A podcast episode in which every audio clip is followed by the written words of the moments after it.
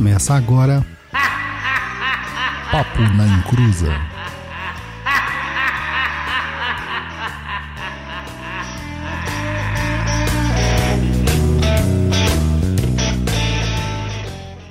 Começou! Aqui é Douglas Rainha e todo mito é uma forma de dar origem. O pessoal tá perguntando onde nós estamos. Estamos aqui. Eu só estava esperando vir o super chat de vocês para poder aparecer. Fala pessoal, boa noite, tudo bem? Aqui é o Sguenka, mais conhecido aí como o japonês. Estamos nesta noite fria de sexta-feira aqui para mais um Papo na Encruza, o número, um Papo na Encruza de número 130. E é isso. E temos convidados. Boa noite, boa noite a todos. Augusto Lava aqui, co-host do Talk Match Show. Tô invadindo aqui o Papo na Encruza para completar a minha trinca. Já participei dos três programas e confesso que hoje eu tô nervoso, tô tremendo. Eita, eita, eita. Mas e hoje nós vamos falar de algo muito, muito, muito polêmico, cara. Que é da onde que surgiu a Umbanda, né? Da onde que surge essa religião, a famosa religião brasileira. Calma, não me xinga ainda. Deixa pra xingar depois do programa, tá bom? Mas antes aqui, vamos lá pro recadinho do japonês.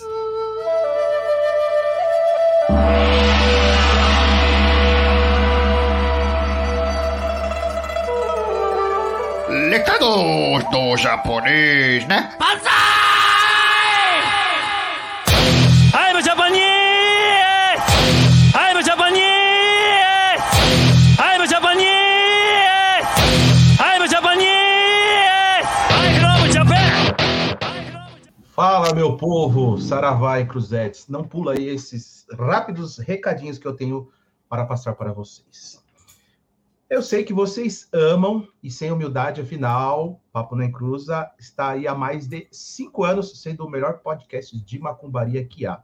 Quantas pessoas aí não tiveram as suas vidas mudadas, transformadas completamente aí pelo nosso programa e hoje se encontram num caminho sem volta em busca da sua liberdade espiritual. Então, para que possamos continuar este trabalho lindo e maravilhoso e melhorar cada vez mais, precisamos da sua ajuda. Nosso programa é mantido aí com a ajuda dos nossos queridos apoiadores lá do Catarse. Mas aí o pessoal vai me perguntar: para que eu tenho que pagar para ouvir podcast? Na verdade, você não paga para ouvir. Você paga para que possamos melhorar cada vez mais, fazendo o apoio, você terá acesso ao Umbral e tudo de nele que tá bom, mirongas, polêmicas, filhas de Iemanjá fofocando e muito mais. Além disso, dependendo da sua contribuição, você concorre a prêmios e sorteios, como o sorteio mensal de um Macumbox para os apoiadores em determinadas categorias, leituras de tarô com o Pai Dodô para determinadas categorias também, e não para por aí. Então, entre agora lá no site do Catarse. Agora não. Escuta o programa, depois você vai lá. catarse.me barra papo na encruza e nos apoie. Assim que fizer o apoio, confirma, confirmado, vai chegar um link do seu do umbral lá no seu e-mail. É bom você verificar sua caixa aí para ver se esse e-mail não vai parar no spam e o guardiã noturno sempre pontualmente passando na minha casa. Mas aí, se não der para você apoiar financeiramente, divulga o nosso trabalho, ajuda aí a levar a nossa palavra a todo mundo. Nosso Instagram, instagram.com.br papo na ou arroba papo na encruza direto no seu aplicativo do seu celular. Nosso blog lá com muitos textos e vídeos é o www.perdido.co, não é .com, pessoal. É só o C e o O, tá? Apesar de parecer meio estranho, mas é isso mesmo. Os nossos cursos também estão disponíveis lá no perdidoead.com. O TikTok da Discord é arroba papo na encruza.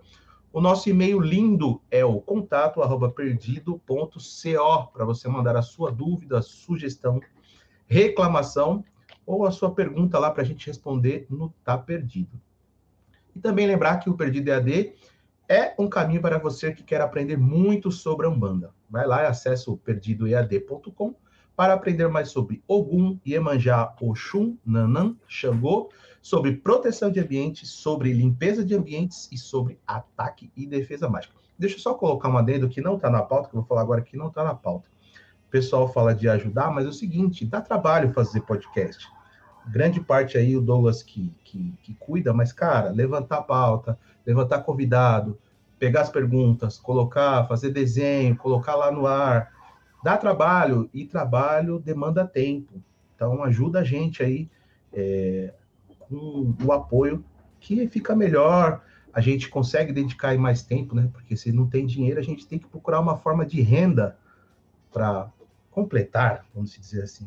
E tudo que a gente ganha é revertido para o programa, compra de equipamento, pagar hospedagem, pagar os sites, pagar todo mundo tem que pagar, enfim, ajuda a gente. A partir de cinco reais aí você já consegue ser um apoiador e ajudar a gente. Manda aí superchat aqui também no YouTube, manda, não sei como é que chama lá no outro lugar lá, como é que chama lá, Douglas? No, Twitch. no Twitch, como é que manda lá, que a pessoa quiser mandar alguma coisa lá no Um Twitch? sub on cheers. Aí, ó, manda um sub, um cheers pra gente. Ajuda bastante. Então, dando seguimento aí, vamos às polêmicas do programa de hoje, né? De onde que surgiu a Umbanda? A polêmica é tanta que meu microfone tá até desmaiando, cara. Acabou de cair aqui nos meus pés. gente, Programa ao vivo é assim, gente. Programa ao vivo acontece essas coisas. Não tem jeito. Eu só não tô entendendo porque que só tem 25 pessoas online nesse momento aqui nos ouvindo. Gente, vamos lá, meu. Chama o povo aí. Vamos compartilhar. Se tá todo mundo na balada, num tema tão importante quanto o de hoje. O pessoal tá com Caramba. medo. É. Sexta-feira tá todo mundo bebendo. Não, mas sabe o que, que é, cara? É, existe uma coisa que se chama comodidade, conforto. As pessoas ficam confortáveis com certas coisas e esquecem de todo o restante. Então elas. É aquela história do Cazuza, mentiras sinceras me interessam, sabe? Então é assim que eles vão vivendo. É assim que eles vão vivendo e, e surgindo. Então vamos lá. Eu abro a nossa gira com Deus e Nossa Senhora. Eu abro a nossa gira Samborê Pemba de Angola. E eu queria que vocês guardassem essa cantiga aí na mente de vocês para a gente conversar depois, tá? O tema de hoje, cara, é muito, muito, muito, muito complicado. Então, assim, antes de mais nada, eu peço para que vocês é, tenham um pouquinho de inteligência ao Já ouvir este começou as podcast. polêmicas no chat, hein? Já começou as polêmicas. É, estão falando que você tá muito lindo hoje. Deve ser por isso. obrigado quem falou. Quem foi que falou? É a Donotila. Dona Tila, muito obrigado, viu? Na verdade, não é o Donotila, né? É o Donotilia. Otília. Muito obrigado pelo elogio. Então, é, a gente vai começar a falar aqui sobre um tema muito, muito, muito complicado. Só que assim, gente, além de religioso, eu sou um estudante, né? Um, um pesquisador de religiões, né?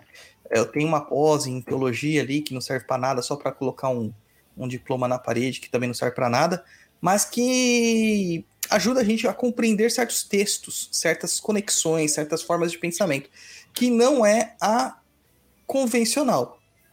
Para um religioso, pouco importa da onde a religião dele veio. Pouco importa. Porque, sim, se você for perguntar para um cristão, vamos lá, um católico, um... vamos começar com o católico. Se eu for perguntar para o católico, não para o Augusto Lava, porque o Augusto Lava era seminarista, coroinha, é, ele era estagiário de padre, entendeu? Então, assim, né, ele, tava na- ele era a pré-evolução de um padre. Né? Tava quase Então, lá. Tava quase lá. E até que conheceu a Rafaela, a Rafaela desvirtuou ele. Ah, Graças a Deus. ou, ou, ou não, né? Pode ser pelo outro também, né? Pelo adversário. É, é verdade. É. E aí é o seguinte, cara. ah, se você perguntar pro católico médio, ele vai dizer pra você que quem criou a religião dele foi Jesus Cristo. Essa é a resposta. E aí a gente te- já tem vários tipos de incongruências quando a gente estuda religião. Primeiro, nunca existiu um Jesus Cristo. Oh, Eita, oh, já começou, né? já. Começou. Não, gente, não existiu. Existia o Yeshua ben Youssef, que era o cara lá, filho de José e Maria, né? Dado como o Messias. Mas o Jesus Cristo é uma criação latina, é uma criação romana. Né? É uma criação romana e grega ao mesmo tempo, porque o Cristo dizer- é- vem do, uma, do radical grego, Christos, né? que é aquele que é ungido. Então você vê, o Jesus já está num. pegar o Yeshua e transformar o latim, é, latinizaram esse nome e se transformou em Jesus. E Jesus Cristo nunca criou religião nenhuma.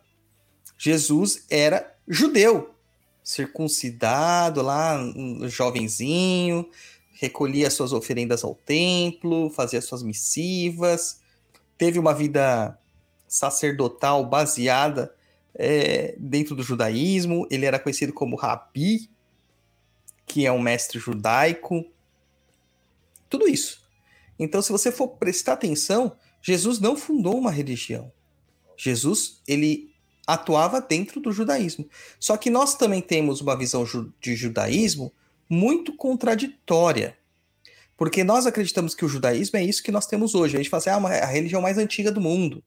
E não é. Tá? Porque o judaísmo, ele se modifica, né? A religião judaica, ela se modifica no pós-exílio babilônico, quando você vai estudar. Então existem muitos relatos de que o povo hebreu, que é todos aqueles descendentes de Jacó. Tô certo, Augusto? Ou tô errando na Bíblia? Não, tá, tá. Até onde eu lembro, tá no caminho. Tá, os 13, as 13 tribos lá que se cita, né? Desses povos hebreus que acabaram ficando lá na terra prometida de Canaã, os judeus, que eram o pessoal da Judéia, descendentes de Judá, um desses filhos, eles acabam sendo levados até a Babilônia e de lá retornam, né, após exílio. Isso a gente está falando da, da casta mais alta da sociedade. E, e com isso eles alteram toda a liturgia religiosa. E com o passar do tempo, já falamos isso em outros episódios, com o passar do tempo, aquilo que se conta se torna real. E o que se tinha se perde. Né? Os textos eram adulterados, as religiões eram. Porque religião era uma forma de contar histórias. Uma forma de manter a, a memória de um povo coesa. Então você tem um povo hebreu no começo da Bíblia, que depois de um certo tempo, após o exílio babilônico, se torna um povo judeu, né, o povo judaico. E aí você começa a perceber várias questões aí, tá? Complicadas. E aí Jesus pregava dentro desta religião. E quando ele morre, ainda demora muitos anos, né? É, vai ser por, lá no, terceiro século pós-Cristo, né? Após Cristo, que é 340 e alguma coisa depois de Cristo, que se funda o, a religião cristã propriamente dita, o catolicismo. Não existe uma religião cristã, existe o catolicismo. O catolicismo. Cara, é muito distante da origem, mas num ponto de vista teológico, é tipo um piscar de olhos. É um piscar de olhos. Tá? São duas gerações, três gerações, no máximo. É, então, quem cria o catolicismo são os descendentes dos descendentes dos descendentes daqueles que estiveram em contato com Jesus. Tá? E muitos dos textos que nós temos canônicos, eles são, de certa forma, uh, é, mal compreendidos, porque eles não foram escritos por Marcos, Mateus, João, Lucas. Não foram escritos por eles. Mas é dado o nome deles. Então a gente, a gente tem na nossa crença popular né, que esses escribas estavam ao redor do Cristo, anotando tudo que o Cristo fazia e depois registrando isso em memórias e, e lançando. A maior parte desses textos surgiu décadas depois da morte de Cristo. Décadas depois da morte de Cristo só para depois ainda serem revisados, e a gente tem vários textos apócrifos, tem textos heréticos, tem é, textos que não são nem reconhecidos, muitos textos perdidos. Muitos textos perdidos. Né? Então você vê que a estrutura muda. E o nosso cristianismo, né, o, o próprio cristianismo, ele bebe muito da fonte, o cristianismo e o judaísmo. Né? O judaísmo bebeu demais dessa fonte do zoroastrismo persa. Que acontece isso também, porque os persas foram os libertadores do povo judaico lá no exílio babilônico. Então eles tiveram uma troca cultural muito forte e existia uma relação de admiração entre eles. E essa, essa cultura persa, do zoroastrista, né, é, promulgada por Zoroastro Zaratustra, era muito forte e impregna o pensamento daquela época. Então você vê que as religiões elas se modificam. As religiões elas se adaptam. As religiões elas se contaminam com outros pensamentos. Por exemplo, o pensamento judaico que nós temos, que, que vai da base do catolicismo, ela predispõe que existe um Deus único, criador de tudo, pai maior, superior, e que ele é infinita bondade, sabedoria e tudo mais. E a gente tem uma dificuldade muito grande de encaixar o mal nessa figura. É onde que nós criamos a figura do diabo. Para figurar nesse sentido, tá? E ainda tem mais, né? Da onde surge isso? Se as religiões anteriores não eram tão, tão assim, são poucas as religiões que têm é, divindades que são uh, extremamente uma coisa só, né? Extremamente malignas ou extremamente bondosas. Porque até então elas são monistas, elas possuem as duas faces, né? A gente vê isso muito no zoroastrismo.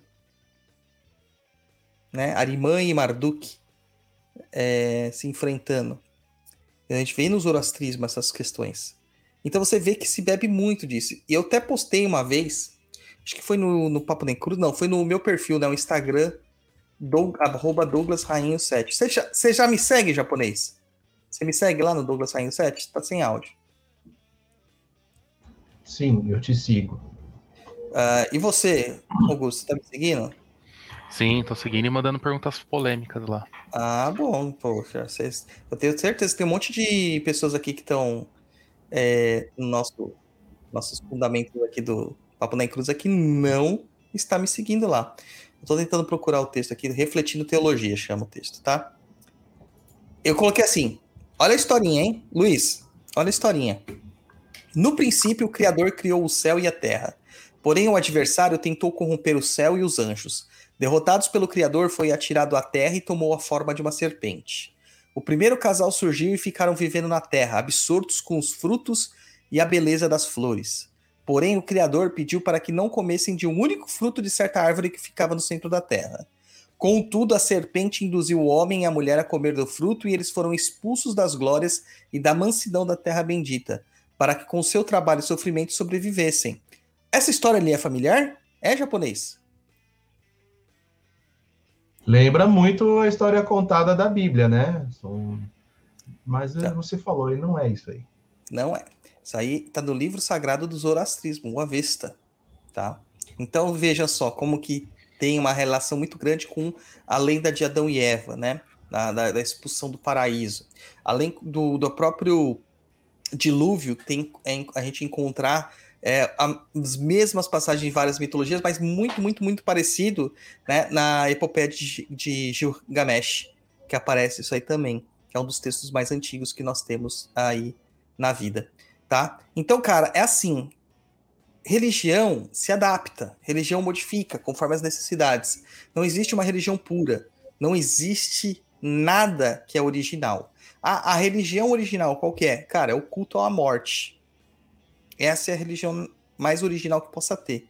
Porque foi quando o homem primitivo é, percebeu a necessidade de cultuar uma força que ele não controlava, para tentar aplacar essa força. Tá? Então é complicado, é complicado. É, o próprio islamismo, que é tida como uma das religiões abrâmicas mais recentes, as pessoas confundem muito, né? Então, é judaísmo, o catolicismo e o islamismo. O islamismo é mais recente. Quando ele chega na África, ele sofre né, uma subdivisão, uma modificação nas suas bases estruturais. E a gente fala isso no episódio sobre é, islamismo aqui com, que a gente teve com o Mansur Peixoto, que o islamismo africano toma contornos das crenças é, tradicionais dos povos africanos onde eles passaram. Então você vê que a religião vai se adaptando também. Tudo se adapta. Tudo se adapta. Uh, mas, cara, aonde que a gente pode dizer que uma religião nasce? A religião nasce a partir da sua conformação política e social. A partir do momento que a gente tem pessoas que dizem que praticam aquela religião como um corpo, como a gente tem uma, uma religiosidade expressa publicamente. Então a gente pode ter diversos tipos de religiões, aí pessoas praticando suas crenças pessoais, que não são consideradas religiões, são religiões pessoais, crenças pessoais, mas que, de certa forma, né, se você for analisar, é, é, tem esses vieses religiosos, tá? Tem esses vieses, mas é uma crença pessoal, porque não tem corpo doutrinário, não tem seguidores, não tem estrutura, não tem templos, não tem nada disso, tá? Então a gente vê que a religião ela se dá assim, tá? É... pessoal vai estar mandando as- os comentários aqui, as perguntas. Vai marcando aí, japonês, o que você achar relevante. E aí a gente vai conversando depois, tá? Mas daí a gente chega na questão da Umbanda, né? Por que, que eu tô falando tudo isso? Porque todo mundo compara muito, né? Falando que o cristianismo, por ser uma religião muito primitiva, né? Se você perguntar, por exemplo, para um, pra um cara da Assembleia de Deus, de onde surgiu sua religião, ele não sabe. Ele não sabe. Quem foi o fundador da Assembleia de Deus? Você sabe japonês? Não faço ideia. Você sabe? E do Deus e Amor? Deus é amor é o. Como que é o nome dele lá? O. Tá perdendo tudo lá? Esqueci o nome dele. Davi Miranda, Deus e Amor, foi Não, não é Davi. Miranda, não. O outro lá, o. Valdomiro. você ter- a Assembleia Valdomiro, de é. Deus, ela foi fundada em 1911 na cidade de Belém do Pará. Daí você vai falar assim, ah, foi um brasileiro que fundou. Não, pelos sueco-americanos Gunnar Wingren e Daniel Berg. Mano, Que rolê. que, que rolê, né? Congregação Cristã do Brasil. É uma outra famosa, né? Outra denominação evangélica famosa, né? Vamos ver daqui onde que ela foi fundada. É uma igreja cristã de matriz pentecostal fundada no Brasil. Foi iniciada no Brasil como comunidade cristã por via da pregação de Luiz Francescon, um religioso italiano. Cofundador, dentre outras, das Assembleias Cristãs da Argentina, Congregações Cristãs Pentecostais na Itália e Assembleia de Deus na Itália. As primeiras casas de- da congregação cristã foram fundadas em Paraná. Olha só as, as coisas, cara. Olha, olha só da onde que vocês não fazem a maior noção, né, da onde vêm as suas religiões. Aí vai falar que foi Cristo que fundou. Ele Não fundou foi, todas essas, né? É, fundou todas essas. O cara é tipo uma máquina de franquias. É, fica lá pensando em franquias. E aí a gente vai pegar na Reforma Protestante, que tem Lutero, que foi o primeiro contraventor, vamos dizer assim. Ele, um alemão, que ele não queria criar uma religião, mas como ele foi excomungado, né? Ele acaba criando a sua religião, o, luteran, o luteran, luteranismo. Né? Depois tem o calvinismo, é a igreja luterana, a igreja calvinista. A gente tem antes o anglicanismo, mas que não enquadra tão bem assim. E aí, aí vai, cara, aí vai. É uma, é uma coisa muito louca, tá? É uma coisa muito louca. Então a gente tem que entender certas coisas para compreender a estrutura religiosa de como a, a formação de uma religião como fato. A gente está falando aqui de- do, do ponto de vista do estudioso, tá?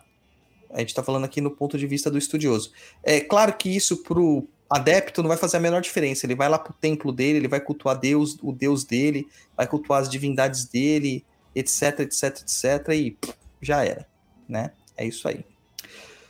Bom, vamos lá então. Aí a gente entra no que interessa pra gente aqui, que é a Umbanda, né? A primeira coisa que a gente ouve falar é que a Umbanda é a, a religião brasileira. E cuidado, muito cuidado com artigos definidos. Muito cuidado, muito cuidado. Tá? A religião brasileira. Você já deve ter ouvido isso, né, Augusto? Já, já vi várias vezes. É, a pessoa fala assim, você tá na a religião brasileira. A Umbanda é a religião brasileira. Só que, Exatamente. maluco, eu vou falar só algumas aqui. Na verdade ou não, o Luiz vai falar. Luiz, lê na pauta aí, ó.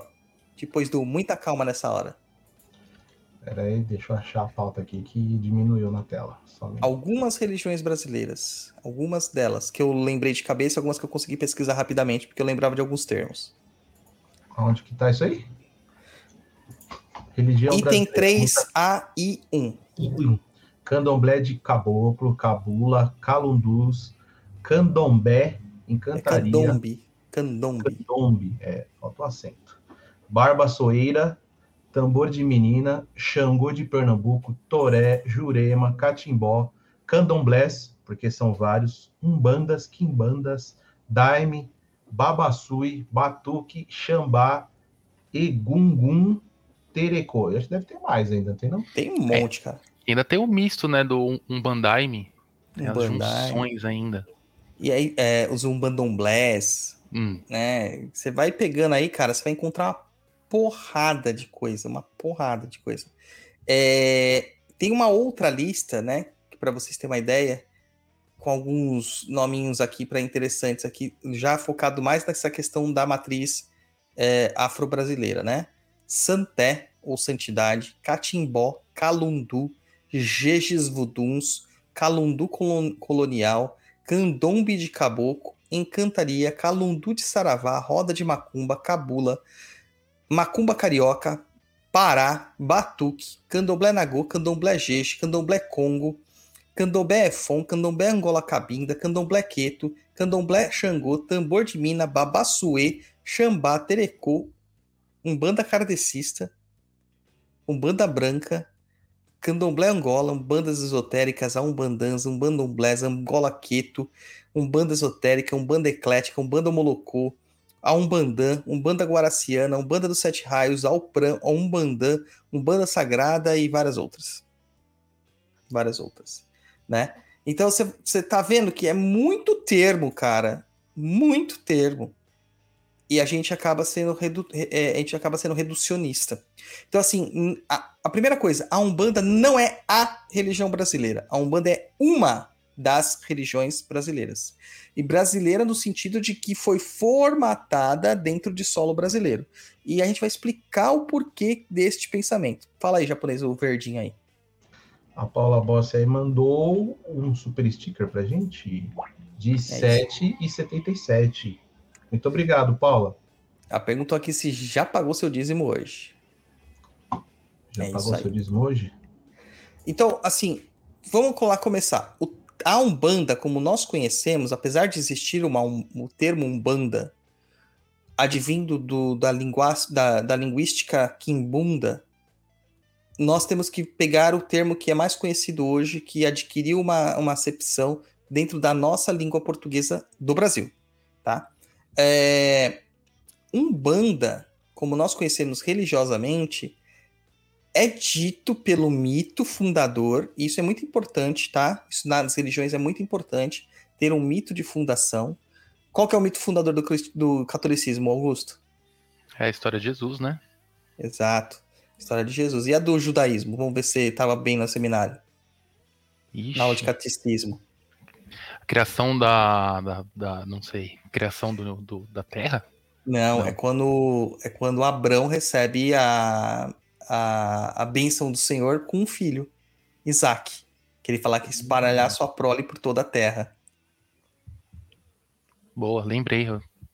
É, o mito fundador. Onde que está o mito fundador da, da religião greca-romana, né? Ou da religião helênica, pan-helênica, no caso. Você vai ver ali que é quando Zeus se revolta contra os titãs, da titanomaquia, né? Então você começa a ver ali a revolta de, dos deuses contra os titãs. E assim por diante, cara. Você vai ter vários mitos fundadores de vários tipos de religiões. Né? Quando que começa a questão do mito fundador da religião egípcia? Quando é, o firmamento e a terra se dão origem ao sol, coisas desse tipo, né? Quando o vazio e o caos dão origem ao sol, alguma coisa desse tipo.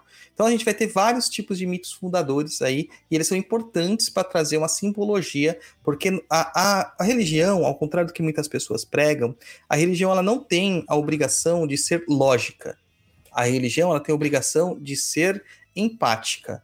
Então a religião ela tem, ela tem a característica de abraçar um espaço interno do ser humano onde a lógica e a razão não alcançam, que é a religiosidade, o que alguns chamam de Deus, o vazio chamado Deus dentro de si, tá? Então a Umbanda, a Umbanda não, a religião, ela não tem obrigação de ser lógica e nem de se provar cientificamente. Tanto que a ciência das religiões não é uma ciência, uma hard science, né? Não é uma ciência de testes. Ela é uma ciência de, é, de vivência, uma ciência como uma sociologia, como uma antropologia, é um estudo social sobre a vivência espiritual, sobre a vivência religiosa.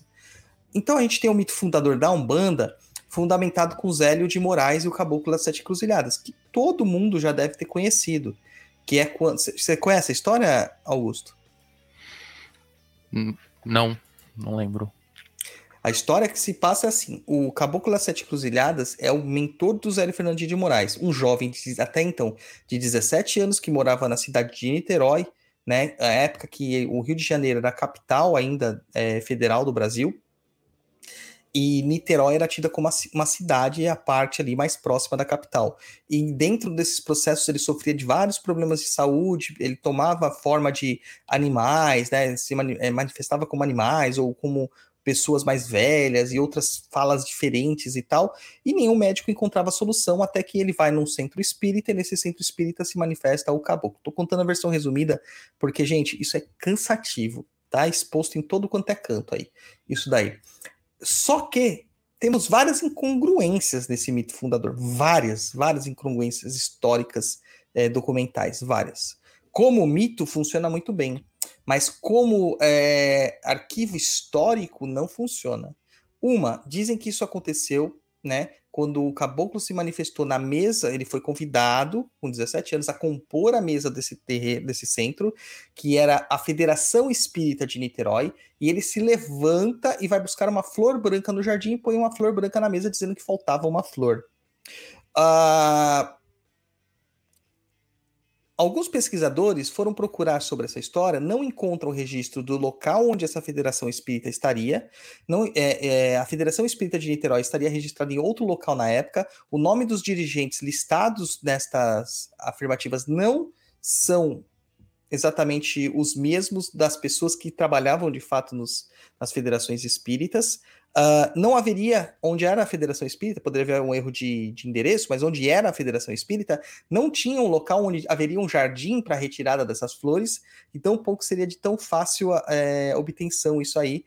E, cara, vamos ser sinceros, todo mundo conhece o Centro Espírita. Você acha mesmo que um menino de 17 anos que está chegando no Centro Espírita ia ser chamado para compor uma mesa espiritual de dirigência? Não, sem, sem chance nenhuma. Sem chance nenhuma, cara. Sem chance nenhuma. E ainda se manifesta e traz um atavismo total ali. Porque ele se manifesta como um indígena, dando o nome de Caboclo das Sete Encruzilhadas, mas ao mesmo tempo ele se apresenta pela visão espiritual de um dos médios presentes como um jesuíta. Como um jesuíta. E não como um caboclo, né? A história vai cada vez mais ficando mais controversa, Sim, né? Mas isso é um mito fundador, isso é importante existir. E esse mito ele foi constituído para dar um embasamento teórico, é, é, um, uma data de início para a Umbanda. Tá? Tanto que, que, nos próprios registros da Tenda Espírita Nossa Senhora da Piedade, os primeiros nomes dados sobre isso, é, sobre esta religião que haveria de ser fundada pelo Caboclo das Sete Cruzilhadas não era Umbanda, tá? Era Alabanda. Tem uma outra, uma outra conotação. A gente vai ver uma influência malê aí. E a influência malê, que é a influência dos, dos africanos islamizados, né, dos africanos muçulmanos, era muito grande nessas regiões, nessas regiões. Eu até recomendo que vocês leiam Bantos, Malês e Outros Povos Africanos, do Ney Lopes, que é um livro muito bom para ter uma ideia do, do, do passado carioca, né, por assim dizer, e como a influência é, é, religiosa islâmica era, pre, era preponderante naquela sociedade, apesar de vir de, um, de uma camada social assim, né, que era marginalizada. E vocês vão ver essa importância. Tanto que o próprio é, orixá que se manifesta, orixá no sentido de espírito, que se manifesta posteriormente ao Zé Fernandes de Moraes, após o Caboclo das Sete Cruzilhadas e após o Preto Velho, o, o pai Antônio, é o orixá Malê, que carrega esse nome e que falava que era muçulmano. E eles falam que Alabanda seria a banda de Alá, né? A banda de Deus Alá, tá? E aí, cara, é assim. Uh, existe essa questão, né? Dessa fundação dessa religião por um garoto de 17 anos, com várias questões a serem polêmicas e, e estratificadas. Só que uma coisa é fato: existiu uma umbanda branca fundada em 1908 e que tinha o Zélio à frente na tenda espírita Nossa Senhora da Piedade, que deu origem a várias outras tendas espíritas, né? E aí a gente tem que pegar o termo espírita e compreender o porquê do uso espírita, porque havia uma perseguição política e policial até para qualquer tipo de atividade religiosa que não fosse a atividade cristã. Então, qualquer coisa que, é, que não fosse cristã, e o espiritismo é, de certa forma, cristão, então havia essa necessidade do uso desse termo e acabou se tornando um, uma tradição de colocar dessa forma, né? E existiu. Ele fundamentou outras tendas. Isso se espalhou no Rio de Janeiro. Isso veio a dar origem a outros locais, a outras tendas. Outros mitos fundadores de outras vertentes de Umbanda também surgiram daí. como o caso do próprio Tenda Mirim, do Benjamin Figueiredo, que surge dali. Mas já lá no, na, pela década de 30, década de 40, a gente tem embate entre, entre teóricos da Umbanda discutindo sobre essa, essa origem do Zélio, porque o Zélio até então não, não tinha afirmado sobre isso. Tanto que se você pega os primeiros relatos do primeiro congresso é, de Umbanda, né, do Brasil, o segundo e o terceiro, você vai ver, cara, que é muito, muito é, é, é, o Zélio não é figura preponderante dentro do, desses textos, tá? Não é preponderante. Ele é mais uma das pessoas que lá estavam. Tanto que dentro da, da própria dessa própria forma da assembleia que foi feita para definir os termos que a Umbanda teria de como corpo religioso, é, você percebe que existe a predominância do branco de classe média, geralmente ligado às forças militares, né, ao, porque era o poder político vigente à época, e também que você vai perceber uma, uma, uma necessidade de distanciamento do, da origem africana da Umbanda. Você começa a perceber essa necessidade. Tanto que eles lá afirmam que a origem da Umbanda se dá em épocas milenares é, através dos povos atlantes, lemurianos e tal, tal, tal, que a gente encontra na, te, na teologia e nos escritos do Rubato e Silva é, e dos seus súditos e posteriores, né, dos seus descendentes. Uh, e você percebe que existe uma, uma tentativa do que hoje, entenda porque isso é anacrônico, tá? Hoje nós chamamos de embranquecimento da Umbanda, tá? Hoje. Mas por que embranquecimento se no mito fundador quem fundou foi um branco. Me fala, Augusto, por quê? Hoje a gente fala sobre embranquecimento. Hoje se fala de embranquecimento porque até então, até onde eu, eu sei, a Umbanda ela estava muito ligada aos povos, ela tá ligada, na verdade, aos povos africanos, né? E aí veio o branco querendo se meter em tudo e mudando algumas coisas da, da Umbanda. E aí por isso que se tem esse termo, né? Exatamente. A mesma coisa aconteceu, gente. Por isso que eu falei do cristianismo lá no começo, com o cristianismo. Porque era uma seita, um, um, uma religião. Né? O cristianismo se torna uma seita, porque é um, uma dissidência do judaísmo, dos povos semitas. E que o ocidental, romano, europeu, se apropria disso e transforma esta religião. Aí a gente, tem a, a gente tem a figura também, né, né, nessa seara, a gente tem a questão da figura de Jesus, né? Que se ele nasceu lá na Israel, ele não ia ser loiro e do olho azul. Exato, não é. Essa figura ela é muito baseada na simbologia do Solis Invictus e do deus Mitra. Mitra, que também é um deus persa. E Mitra é o nome do chapeuzinho que o Papa usa na cabeça.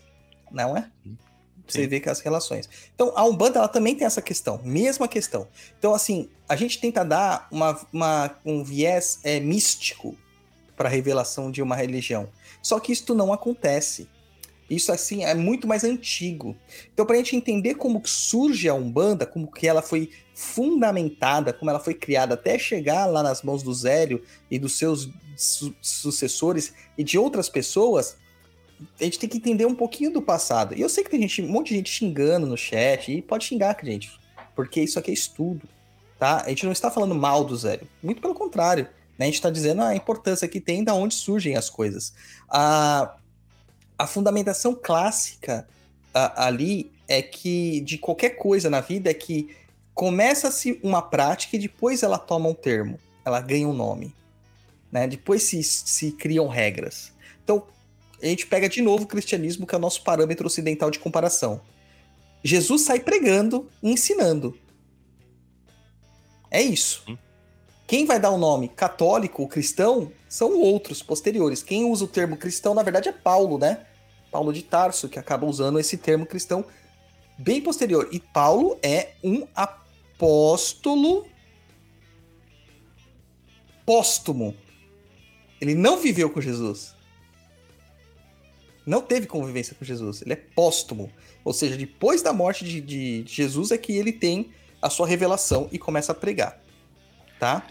Eu participei de um retiro uma vez, e na época catolicismo, Que o pregador lá deixou todo mundo em choque. Deu pra ver na cara de todo mundo quando ele falou Jesus não era cristão. E todo mundo, nossa, como assim? Tá aí. Entra É isso aí. muito nisso. Ô japonês, meteram um gol aqui, ó. Tambaqui fez um gol. Tambaqui Futebol Clube aí, ó. Tambaqui Futebol Clube fez um golaço aí de 6,66. Isso Muito aí. obrigado. Boa noite para quem é de boa noite. Então vamos lá. É, dentro dessa contextualização, né, a, a gente tem que compreender a estruturação que deu origem a isso. Então, os cristãos se chamaram assim posteriormente à vivência do próprio cristianismo. Né? Os judeus se chamaram assim depois da vivência do próprio judaísmo. Né? O próprio profeta Mohammed, eles dão o nome de muçulmanos tal após a vivência daquilo que se prega, da existência de um corpo doutrinário. E tudo na vida é assim. Por exemplo, os povos nativos, os, os povos originais aqui do nosso país, eles. Do nosso país não, né? Do nosso território, porque o país é uma construção ocidental é, moderna. É, ele vai fazer o quê? Eles não dão nomes para as religiões deles. Nós damos nomes para religiões deles. Nós chamamos de pagelança, de uma forma completamente equivocada. E que a academia equivoca ainda mais quando chama de xamanismo. Que não tem nada a ver. Xamanismo não existe. Tá? Não existe esse termo. Não existe. Tá? É... Então, tem algumas culturas que nem nome dão para suas práticas religiosas. Porque não precisa. Mas o pensamento ocidental necessita dessa estruturação. Necessita. Tá? É, isso a gente sabe que fragmenta. A gente sabe que pessoas que não conseguem entender essas situações são fanáticos religiosos. E não religiosos de fato. Né? Eles precisam é, é, de acreditar numa fantasia. Porque a sua fé é muito frágil para aceitar a estrutura re- religiosa e teológica real. Por isso que eu falo que o padre que estuda, porque o padre sabe das bases teológicas da fundação do cristianismo, porque ele estuda pra cacete, mano. Se ele se Uhum. mantém padre, é porque ele em fé de verdade. Porque ele sabe todas as contestações que existem sobre a fé dele. E mesmo assim ele consegue ouvi-las, refutá-las logicamente, sem sair do salto, né? E ainda consegue pregar, cara, aquilo. E a mesma coisa se dá com o sacerdote de Umbanda, de Quimbanda, de Candomblé, a mesma coisa, porque eles também sabem a origem deles. Eles também sabem. A questão é que nós perdemos dentro de um processo que nós temos hoje no. é, é, hoje não, mas ah, odiernamente, né? Desde o começo do século XX, um processo de é, eurocentralização do pensamento. A gente perdeu muito entendimento sobre isso. Muito entendimento sobre isso. Sobre o processo religioso. Então, para a gente entender da onde surge a Umbanda, a gente tem que entender da onde surgem as práticas que fundamentam a Umbanda. Se eu perguntar para você hoje, japonês, o que que você olha para um grupo de pessoas e fala assim, ah, eles são umbandistas. O que que caracteriza eles como umbandista? Você fala assim, olhando na rua no primeiro momento, É isso, vestimenta. vestimento. Mas um umbandista não se veste de branco na rua. Só quando ele vai pro templo religioso. Existem outras religiões que se Ou vestem pode ser, assim. um, pode ser um A guia. a guia. Hum. Ótimo. É, Vestimenta, mais? guia. O que mais, Augusto? Vai falando aí, vamos ver. Vamos fazer um brainstorm aqui. Ah, eu penso muito na questão da guia, que é um, um- é um destaque. Dia de gira roupa branca também, como o japonês colocou. É, no dia a dia normal, quem for ver, você não vai saber da que religião que a pessoa é. É, no dia a dia não tem como como pegar. Pois é, não Você tem, vai- né? Vai pegar, tipo assim, ah, apontar, você é um bandista por causa disso. Não dá pra você. Aí se eu falar assim, ó, ó, aquela pessoa ela incorpora caboclo, trabalha com preto velho, faz benzimento, é, gosta de um banho de erva. E aí, o que, que você me falaria dessa pessoa? Macumbeiro. Macumbeiro. É macumbeira. Macumbeiro. Então você tá vendo que foi criado um corpo práticas que designam e que ligam imediatamente a entendimento sobre o que, que é um macumbeiro ou um bandista, né? O que a gente acaba tendo termos muito parecidos, porque a gente também não, diver, não, não consegue diferenciar certas religiões. A gente não consegue diferenciar as religiões. Então, olha só que, que, que interessante, cara. Da onde surgem essas práticas? Da onde veio a guia? Da onde veio a cultura de orixás? Da onde vem a roupa branca? Da onde vem as oferendas? Da onde vem a incorporação do caboclo? Da onde vem o caboclo na Umbanda? Né? Da onde vem tudo isso? Tudo isso. É aí que a gente tem que começar a procurar entender o passado. E é isso que a gente não fez e que, devido a, uma, a interesses políticos, isso foi suprimido da nossa história durante muito, muito, muito tempo. Só que assim, gente, saber isso não implica dizer que todo mundo que praticava Umbanda de uma forma sem saber sobre essa situação estava praticando errado. Não implica dizer que a pessoa que sincretizou os santos e prefere sincretizá-los até hoje e continuar com isso, está errado.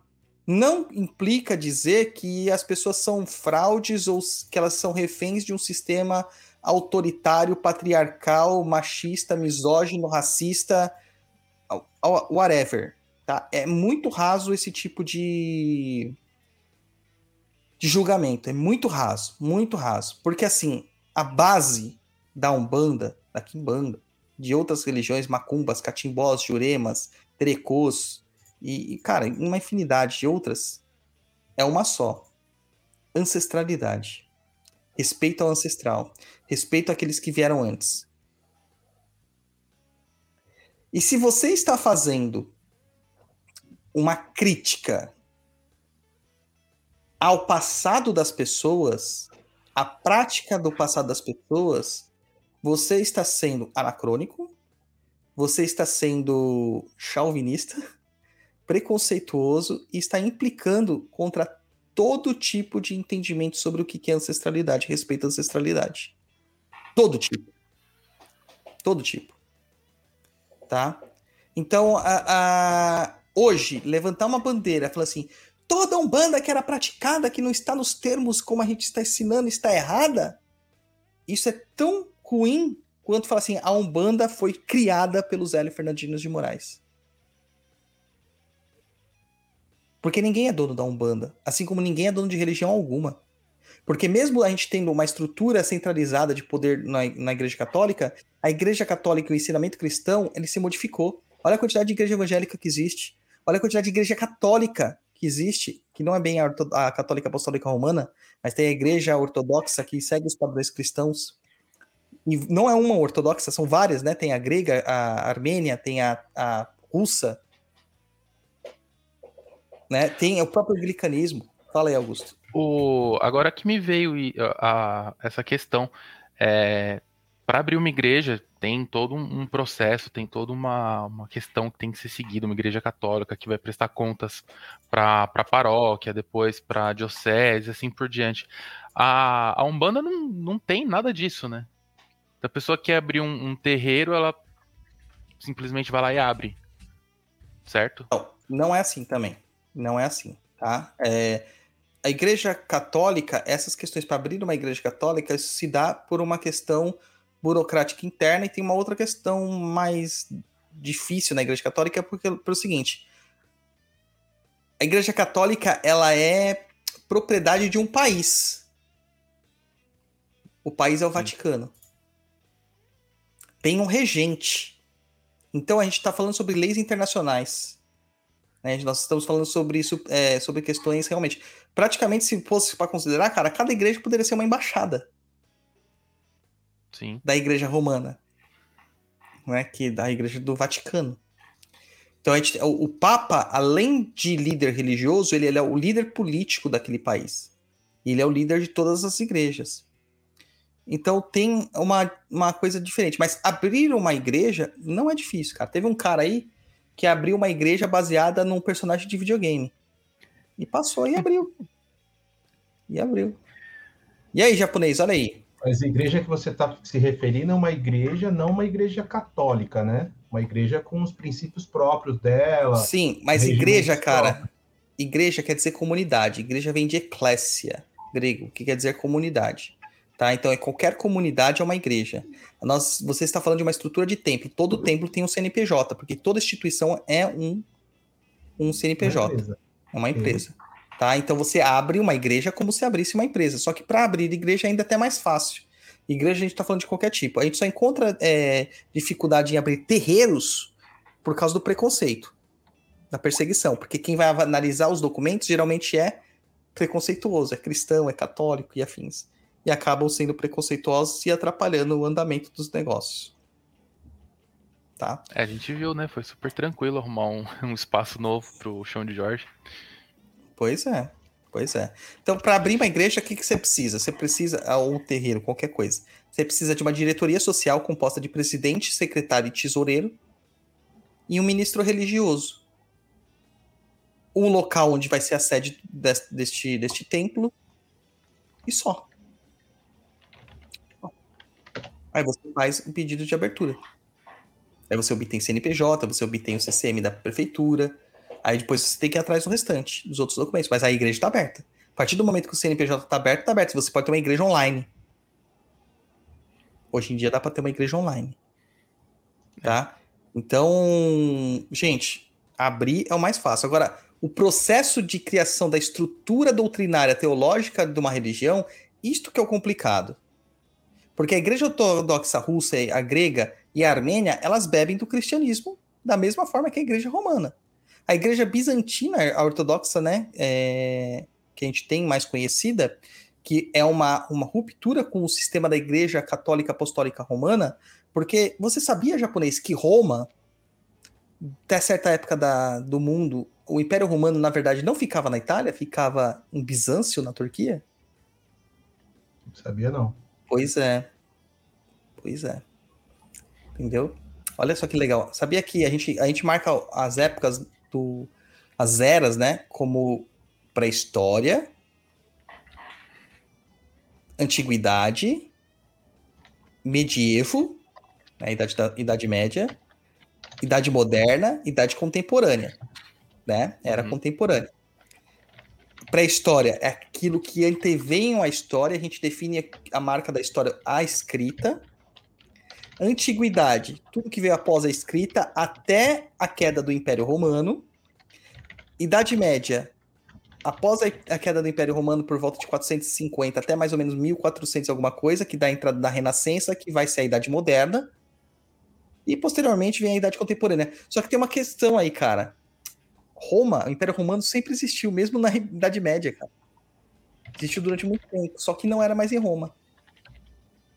Estava em Bizâncio tá? Então são coisas aí complexas aí que a gente tinha que estudar história de fato e a gente não estuda. Porque a gente não estuda história com um mapa do lado da época. A gente estuda a história com o mapa de hoje. Sim. A gente estuda a história com o mapa de hoje. E aí, japonês, aí, tá tela verdinho. O super sticker aí do, da Fernanda Oliveira Ishirishia. Acho que é assim que fala o nome. Desculpa se eu falei errado. Ishirishia. Ela deve ser ela deve, esse nome deve ser armênio.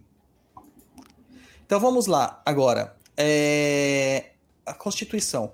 Então, da onde que surge a Umbanda? Tô enrolando pra cacete, né? Porque eu tô falando tanta coisa, daqui a pouco vem uma pessoa comentando: ah, vocês divergem muito do assunto, vocês divergizam sobre o assunto, não sei o quê. Gente, é porque é muitas informações que vocês precisam entender. Isso aqui não é uma aula, isso aqui é um bate-papo, né? Se quiser aula, é www.perdidead.com. Tá tudo em módulo, separadinho lá, a gente não, não, não escapa o pensamento.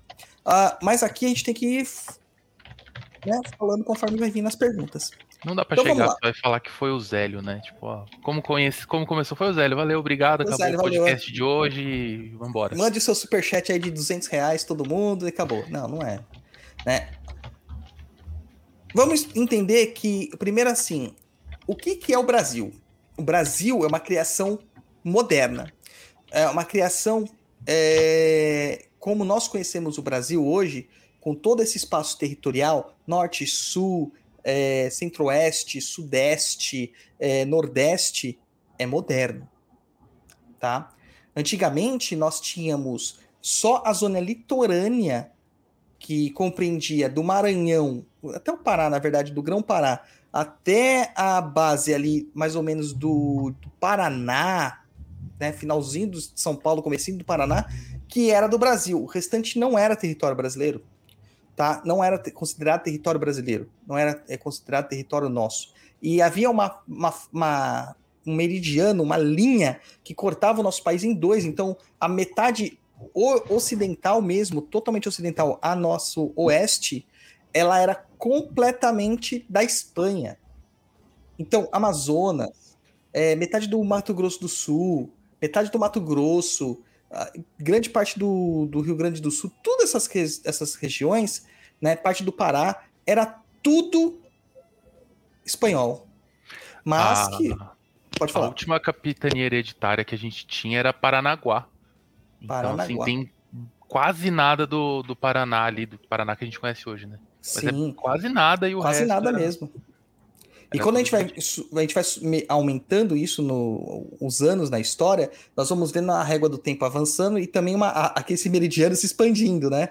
Para leste, aumentando. Porque com as, com as incursões dos bandeirantes, né, eles começam a se apropriar destas terras, expandindo aquilo que era dentro do Tratado de Tordesilhas codificado. Porque o Tratado de Tordesilhas aconteceu antes de descobrirem que tinha terra aqui. Teoricamente. Agora eu queria saber como se faz um tratado com uma suposição, né? Lógico que eles sabiam que tinha terra. Lógico que eles sabiam que tinha terra.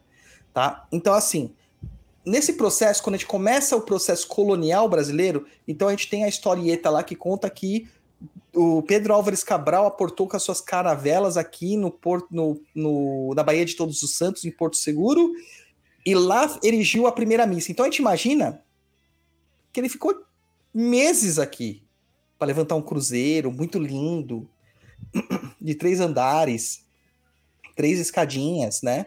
20 metros para altura para funcionar, que fizeram uma missa solene e que todos aqueles indígenas acabaram compreendendo toda a missão do Cristo.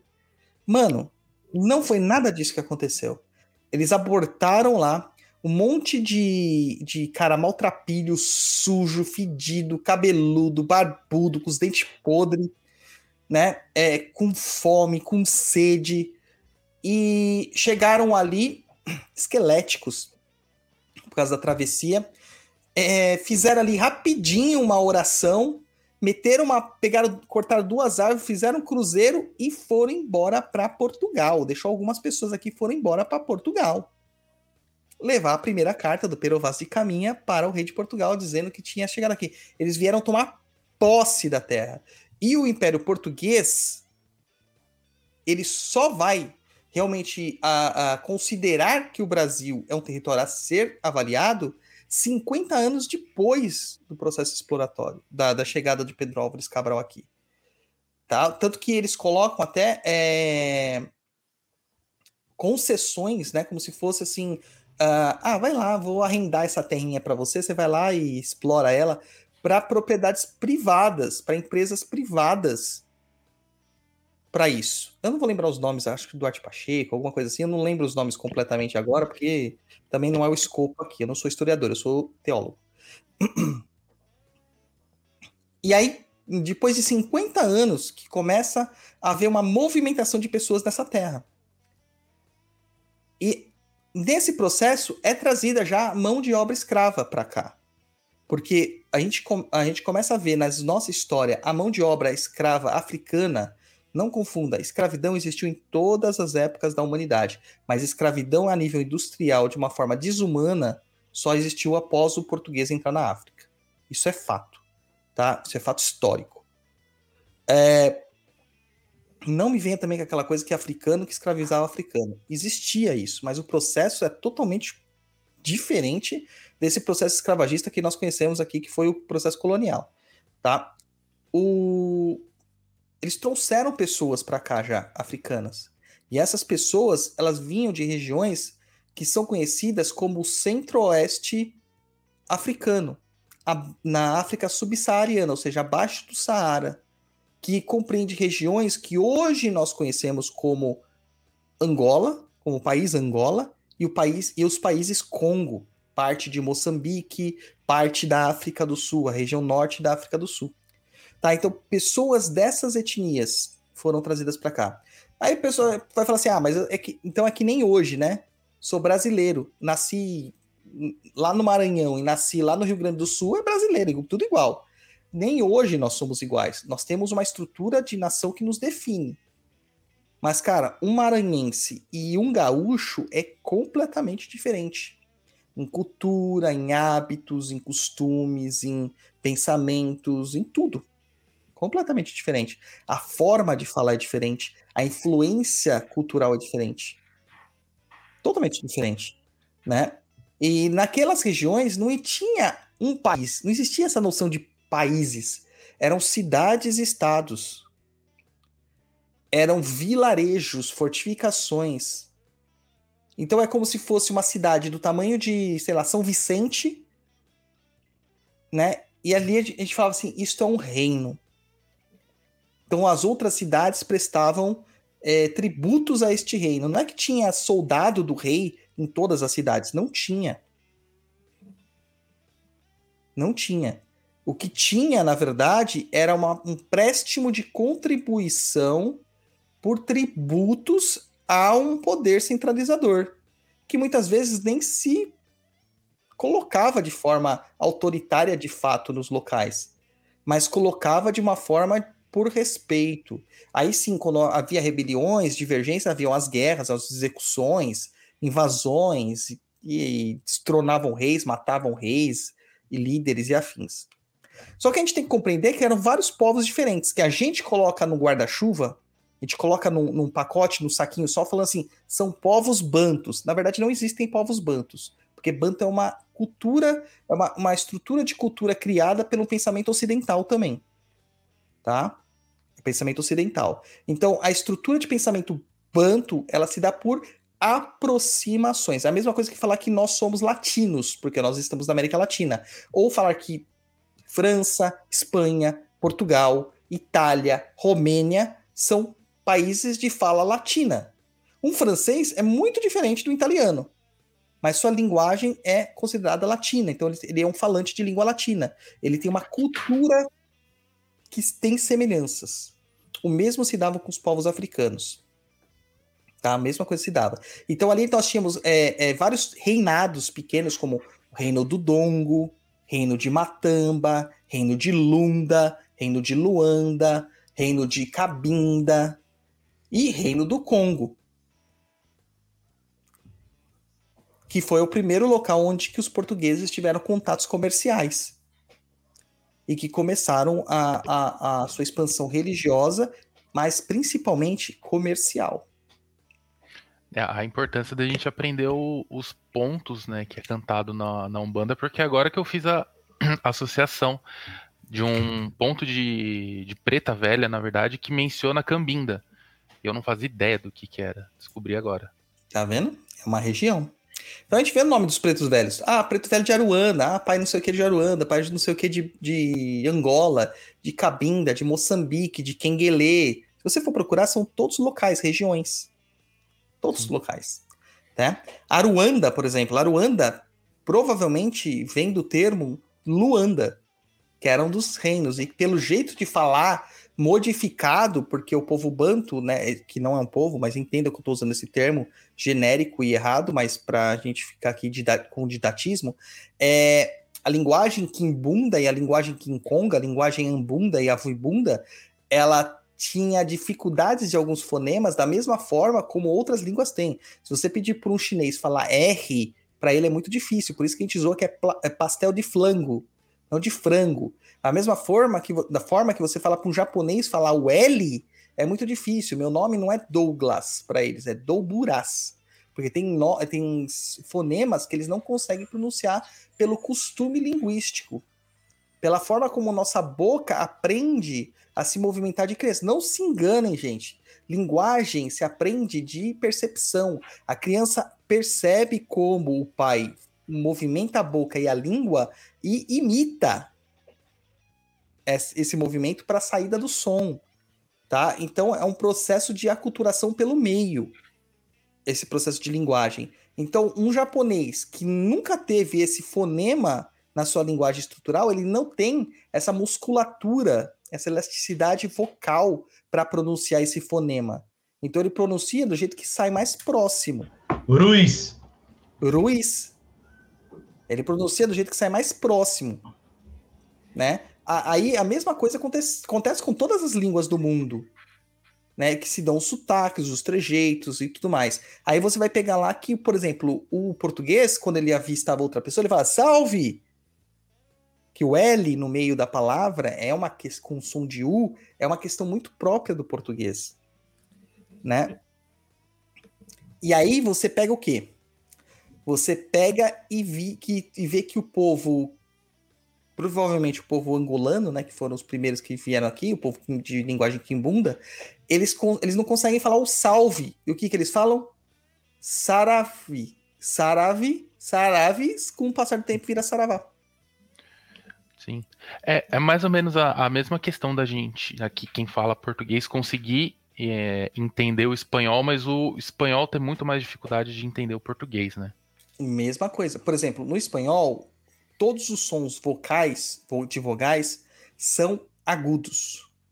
Então tem O, tem O. Ou é o inverso, alguma coisa assim. Né? É o inverso. Pode, acho que é o inverso. Não me perdoe, faz tempo que eu fugi da aula de, de espanhol. Apesar de falar também. Então você vai ter essa dificuldade na hora de falar. Você vai ter essa dificuldade na hora de falar. Então você pode perceber que, mesmo que a pessoa seja é, fluente em português, a acentuação dela sempre vai ser espanhola. Uhum. Sempre vai ser espanhola. Então a gente tem que entender que quando chegou esse povo aí, esse povo banto, né? Que na verdade a gente está usando o termo genérico, que é o povo trazido de Angola e do Congo para cá como escravos, né? Olha isso aqui, japonês. Vixe, Maria, Deus me livre estar lá no meio daquele povo. Não quero mais nunca. Ministro Isso da aí, Marcela Educação. de Abreu mandou dezão aí no Super Sticker. né? Falou que você tem que mudar a história, corrigir os livros de história e geografia. Quero não. Não, não. Ser pai de santo já dá muito trabalho. Dá Não, muito mas foi trabalho. numa dessa que eu lembro da, do ensino fundamental. Professora, minha professora de história, a professora Vana Peçanha. Quando a gente estava falando sobre a origem do Brasil, tudo, tava, isso estava completamente fora dos livros. E ela foi a primeira professora que fez a gente pensar. Ela falou: vocês acham mesmo que o- os negros que foram trazidos para cá, que falavam um idioma diferente do, dos senhores de, de engenho, vocês acham mesmo que eles nunca se reuniram para fazer nenhuma revolta?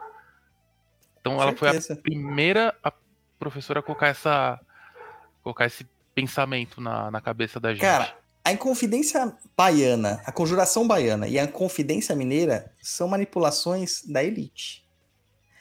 A República é uma manipulação da elite. Do povo rico. A abolição da escravatura foi um movimento político da elite. é Totalmente tudo- de forma errada. Tudo feito de forma errada. Tá? Então tem que ter muito cuidado com essas coisas. Então, quando o povo africano chega aqui, japonês, para você que é um, um aprendiz, esse povo banto, né, que a gente vai usar esse termo, eles trazem sua cultura. Eles não perdem sua cultura. Então você vai ter um monte de povo falando ali linguagens muito parecidas, muito próximas, Kimbundo e Kinkongo, Avibundo, né, Ambundo. Você vai ver ali linguagens muito próximas, eles sendo colocados em locais muito é,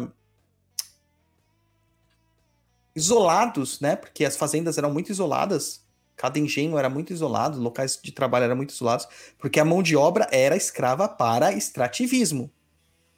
Lembre-se disso. Então, ou era extrativismo do pau-brasil, ou era extrativismo do, da, da terra mesmo, da parte da, da agricultura, da cana-de-açúcar, posteriormente, extrativismo da, do café. E, cara, é extrativismo pro resto da vida. A gente é extrativista até hoje, na verdade, né?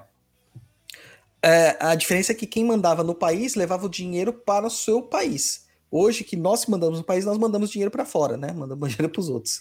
É, essa é a mesma coisa. Ah, ah, ah, então você vai ter essa, essa, essa ideia ali desses povos ficando isolados e tendo que criar um novo contexto cultural e religioso. Tá? Tendo que criar um novo contexto. Porque assim, as religiões do. As religiões do.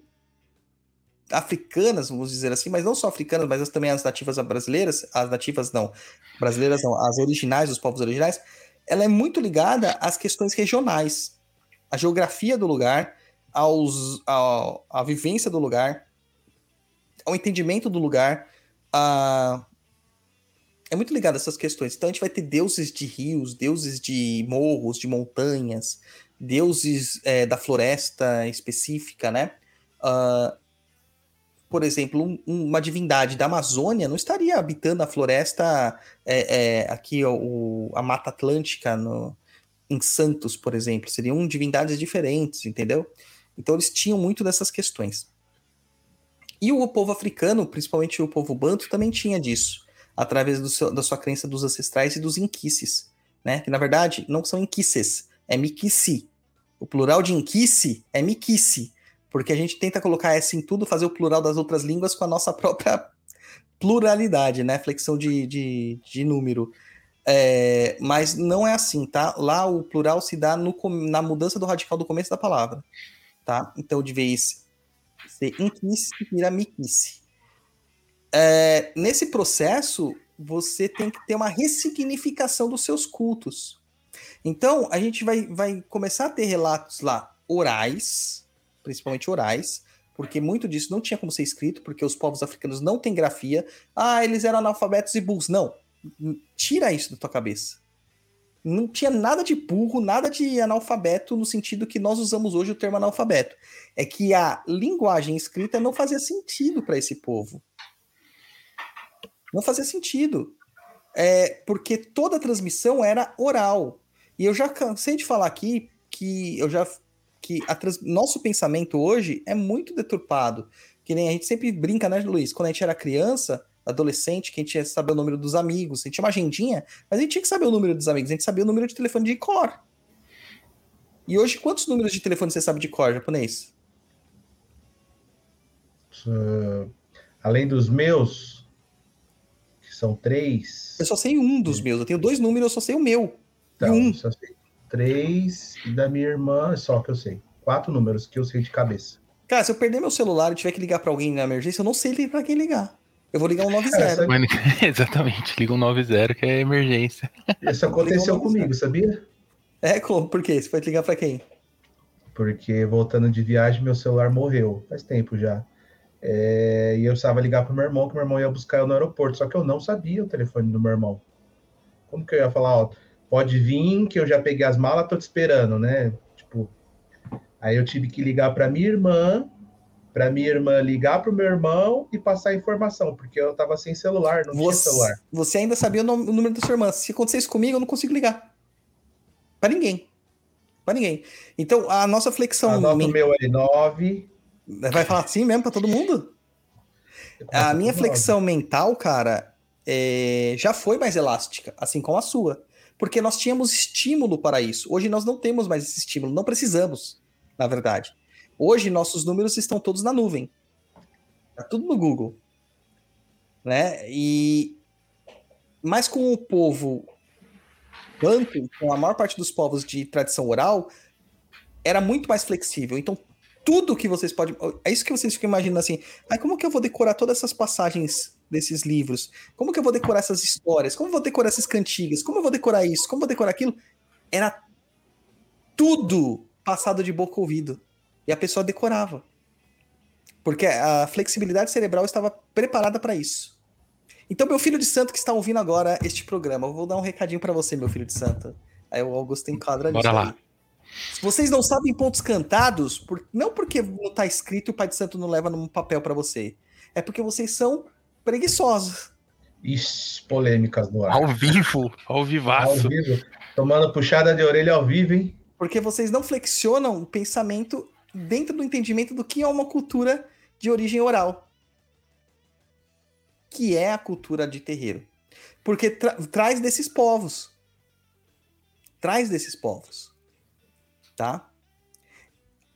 Então eles decoravam tudo, eles sabiam tudo. Só que quando chega aqui, Augusto, imagina você chegar no meio da, de, uma, de um rolê novo assim e falar assim: porra, e agora? Não sei para onde que é o norte, não sei para onde que é o sul, não sei para que lado que o sol nasce, porque até o conhecimento que o sol sempre nasce no mesmo lugar não era universal. Porque a gente não sabia se a gente mudasse de localidade no planeta, se o Sol estaria no mesmo lugar. A gente não tinha essa noção de localização. Porque quem nos guiava era o Sol e as estrelas. Sim. Então as pessoas acreditavam que algumas coisas mudavam, porque o céu muda constantemente. Então você precisa de um entendimento astronômico, que era astrológico na época também, para entender sobre isso. Nem todo mundo tinha, mas quem tinha, quem detinha esse conhecimento? Os sábios dos povos, das tribos, aldeias e povoados, que geralmente eram os religiosos, os pajés, que a gente chama aqui errado no país, mas esse é o termo que a gente está usando, e os sacerdotes nas culturas africanas e os sacerdotes, como modo geral, em todas as culturas, né? Egípcias, persas, romanas e afins, hindus e afins. A gente E- aprende muito errado as coisas, né? Tô, tô ficando errado. espantado aqui. E a gente traz essa questão e chega aqui e vê tudo diferente. Com quem que a gente vai aprender? Com quem já estava aqui, que tinha um corpo doutrinário já formado. E essa é a diferença entre o povo Banto e o povo Yorubá, que cultua Orixá, povo Banto que cultua In- Inquice. Primordial. O povo Banto, ele é inclusivista. Ele pega aquilo, adapta, eh, traz para sua cultura e adapta. O povo Yorubá, ele pega, destrói, cria uma nova origem e fala que sempre foi assim. E muitas vezes refuta o restante. Tá? Não é uma crítica. Isso aqui é uma estrutura que a gente tem que entender e tem que respeitar para a gente compreender como que é o processo histórico e cultural. Tá? Não é uma crítica. É, Então esse povo banto chega aqui, eles se, eles se albergam nas informações e na sabedoria dos povos nativos, dos povos indígenas. Então muitas das coisas que eles faziam, eles adaptam, porque a flora aqui é diferente, a fauna é diferente. Então se a gente vai lá pro, pro, pra África, pegando o povo Yorubá, Ogum come cachorro. Aqui não tinha cachorro. Os poucos cachorros que tinham eram os trazidos pelos portugueses. Não tinha cachorro. Né? Xangô come cágado. Aqui não tinha. Tem umas tartaruguinhas, jabutizinho. Né? Não tem a mesma estrutura. E aí, como que a gente adapta isso? Como que a gente cria isso? Não tinham búfalos no Brasil. Foi trazido. Não tinham cavalos no Brasil. É, Não tinha Você traz- pombo no Brasil, né? Não tinha pombo? Não tinha pombo. Foi. Foram. Agora eu não lembro se foram os portugueses. Ou, enfim, alguém lá na, Europa, acredito que tenha sido os portugueses, eles trouxeram os pombos pra cá pra, pra dar um ar europeu na frente das casas. Então também Deu não mesmo. tinha pombo. Cocô puro, né? É, Porque é isso que pombo faz, caga em tudo. É, tem muita gente no Instagram que eu acho que é pombo, na verdade. Tem muito Instagram por aí que eu acho que é pombo. Mas, enfim. é polêmicas, polêmicas. Rafaela, Rafaela, Rafaela. Rafaela, fique atenta. Fique atenta. Mas aí, então, eles tiveram que adaptar a sua religiosidade. Então, a partir do momento que há um encontro do primeiro indígena com o primeiro africano aqui no Brasil, ou da terra que viria a ser o Brasil, já há essa modificação de estrutura de pensamento religiosa. Então, a gente, a gente não pode dizer que o povo africano praticava a sua religião africana no Brasil. Tá conseguindo acompanhar esse entendimento japonês? Você é o leigo? Não que não estou te chamando de, de burro, estou te chamando de leigo, porque é difícil pro leigo entender isso mesmo. Então quer dizer assim, o povo africano que foi trazido para o Brasil não praticava a sua religião africana? Não. Praticava, Porque mas de adaptada. Sim, mas para praticar a religião africana, ele teria que ter as ervas africanas, com as divindades africanas, com as águas africanas, da região africana. Porque, por exemplo, tem muitas divindades deles que são atreladas a pontos físicos. Um rio específico, um morro específico, uma árvore específica, que aqui não tinha. Então, onde que está o Iroko? Não tem Iroko no Brasil. Não tem a... a- Tem, minha, tem minha tia, Hiroko. ah, talvez hoje tenha. Mas nessa época não existiam japoneses aqui ou descendentes. O que, que a gente teve que fazer? Eles tiveram que adaptar. Que- Como eles adaptaram? Pela gameleira branca. E qual que é a outra coisa que eles adaptaram? Pela jurema, que era sagrada para os indígenas. Que era sagrada para os de indígenas. interrogação pra gameleira branca. É uma árvore. É uma árvore, uma árvore Hum. muito importante. E você E deveria saber porque também, tem uma- né? o nome de uma avenida, Gameleira Branca e a Gamelinha. E a gamelinha, exatamente. É, aqui tem. Aqui na Zona Leste tem. Tem a gamelinha. Tem um monte Você de. vai reconhecer essa Você árvore, é, da- porque você é dessa, dessa região, Augusto? Sou. Aprendi a amar a Zona Leste com a, com a Rafaela. na verdade da o Augusto era mora? de. Tem. Ah, mora perto, pô. O Pertinho. Augusto era de. Aí, ó, isso é uma gameleira. Você vê essa árvore para- por aí direto, cara. Direto. Entendeu? é uma Essa gameleira. árvore já apareceu em, em consagração de verdade. ayahuasca que eu fiz. Já apareceu num- numa outra meditação guiada para animal de poder. Nossa, descobri qual que é a árvore agora. Tá vendo? Você tava cultuando uma árvore sagrada sem saber. É, Entende? Como que são as coisas? vou tatuar ela no peito agora. É, já não basta os, os- o seis e ônibus, agora é isso aí. E aí, então, gente, é, toda essa construção ela vai sendo adaptada. Então, até a própria do entendimento, a própria, o próprio entendimento dos deuses é adaptado também. O próprio entendimento dos deuses acaba sendo adaptado. Então, você vai ter lá que o- a divindade é, que eles consideravam é, como uma divindade de um riacho se torna outra divindade aqui, né? E o que acontece é que com o passar do tempo, é, devido à deficiência de construção desse, desse, desse conhecimento e da propagação desse conhecimento, porque há uma, uma tratativa do próprio escravagista de minar este conhecimento, de é, minar a capacidade de revolta e de organização dos povos escravizados, a gente acaba vendo que isso vai mudando. Então, eles são é, cerceados dentro de seus cultos, e esse culto acaba indo cada vez mais para distante, para dentro da floresta, sendo mais secreto, mais oculto, mais à noite. E conforme as pessoas mais velhas vão morrendo, a gente também vai perdendo instrução daquilo que ficou, e fica aquele telefone sem fio direto. Porque já não é mais a estrutura de pensamento banto que tinha aquela flexibilização de pensamento. Né? Já tem uma, uma questão é, escravocrata de opressão atrapalhando esse andamento. Então já começa a misturar pessoas de vários tipos de culturas diferentes, onde que as crenças elas vão se entrelaçando, se misturando eh, de uma forma homogênea, de certa forma, de uma forma natural, por osmose, mas que não é, não é de fato a origem religiosa. Então a gente nunca vai dizer que existe uma pureza doutrinária. Não tem como ter essa pureza doutrinária. E o que eu quero falar nisso é que nesses processos, essas religiosidades múltiplas, por exemplo, uma fazenda que tinha um culto religioso, eles podiam ter a mesma raiz banto ali, indígena, mas é uma fazenda a, a, a, a 10 quilômetros dela tinha uma outra religiosidade, culto banto também. E esses, cada um desses cantinhos que tinha cultos e tal, eram chamados de calundus. Isso é como nós chamamos. Que é uma tentativa de uma ressignificação. Seria mais ou menos o neopagão hoje, entendeu? A tentativa das Wiccas de restabelecer uma bruxaria moderna, né? É, de, é, uma bruxaria ancestral, mas com a visão moderna, seria mais ou menos a mesma forma de pensamento que esses povos faziam, de uma forma muito mais é, orgânica, né? Por assim dizer.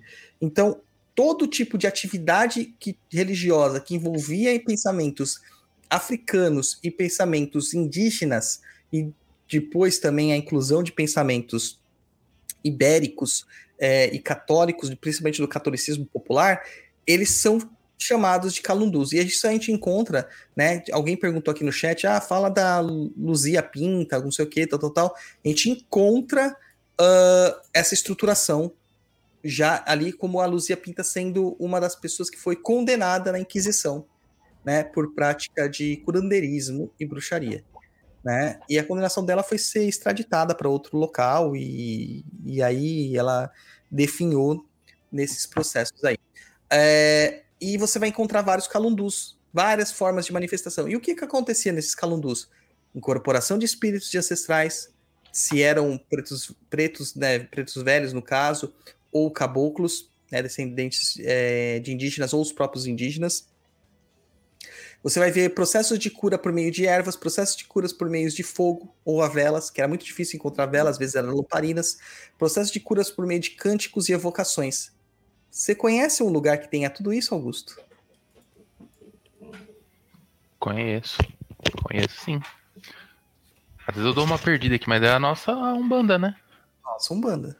Então, agora, japonês, o que, que define a Umbanda pra você olhando assim de fora quando você entra num terreiro? Peraí que eu só vou tirar minha blusa. Você vai falando aí pro povo O saber. que define? Como assim? Não entendi sua pergunta.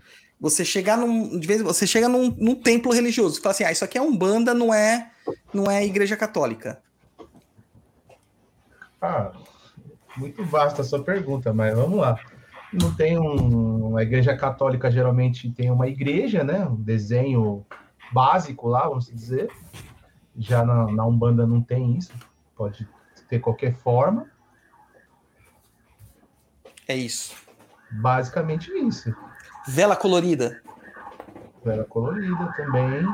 que não tinha nos calundus. Você mal encontrava era vela de sebo, sebo de bicho. Hum. Vela colorida. Então você É, vendo que as a coisas. variação- a variedade de imagens que você pode ter. Exato. E aí, como que faz? O Inquice, ele não tem uma imagem formada. O que, que eles tinham que fazer? Adaptar as imagens. O que, que eles faziam?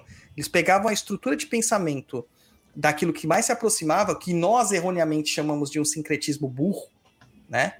E ele fala assim: ah, Ogum, que é Incosse, né? O Incosse, Incosse, dentro do entendimento banto, ah, então ele é parecido com esse São Jorge aqui. Ah, então é, é tudo igual. Pega a imagem dele e vamos cultuar, porque é isso que eu tinha. É isso que tinha. Aí você dá um, você dá um, pega uma imagem e cultua a força naquela imagem. É daí que vem o santo do pau oco, né? A expressão. Sim. Apesar que essa, es- essa expressão dizem que é lenda, tá? Da, você fala da, da- do, do, do contrabando de minério, de ouro, pedras preciosas dentro do santo que é que era oco, né? E também que algum, algumas pessoas escravizadas elas colocavam o elemento dos orixás dentro da imagem para disfarçar, para não serem punidas. Então, dizem que isso é lenda. E a pedra que se coloca embaixo, que é o otá, né, o okutá, tem isso realmente, mas geralmente era para dar equilíbrio para as imagens, porque as imagens eram bambas, elas não eram feitas em formas de gesso, elas eram moldadas à mão. Então, para elas não caírem, eles colocavam uma pedra para dar equilíbrio. Mais ou menos o que a gente faz no pneu do carro quando a gente vai balancear, que a gente mete os chumbinhos por dentro em algumas posições para dar aquela ajustada. A famosa No pneu. cambagem, né? É. Não, não é cambagem, Não. não. Não? Cambagem Isso é balanceamento. coisa. Cambagem é Nossa, quando o cara marreta o eixo lá. Eu, eu manjo muito de, de carro, eu tô impressionado. Vou Então, explicar a gente- mal e porcamente uma cambagem para você. Imagina que isso aqui é a roda do carro, certo? E aqui Uhum. é o, o asfalto.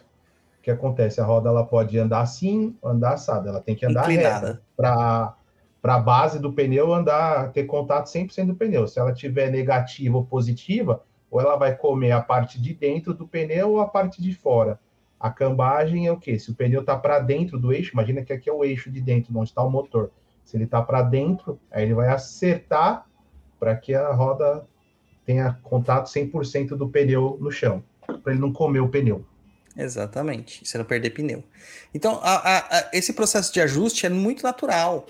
Isso não foi feito de uma, uma forma forçada, foi feito de uma forma natural, entende? Que hoje, por um revisionismo que nós estamos fazendo, nós percebemos que em alguns casos não é mais necessário.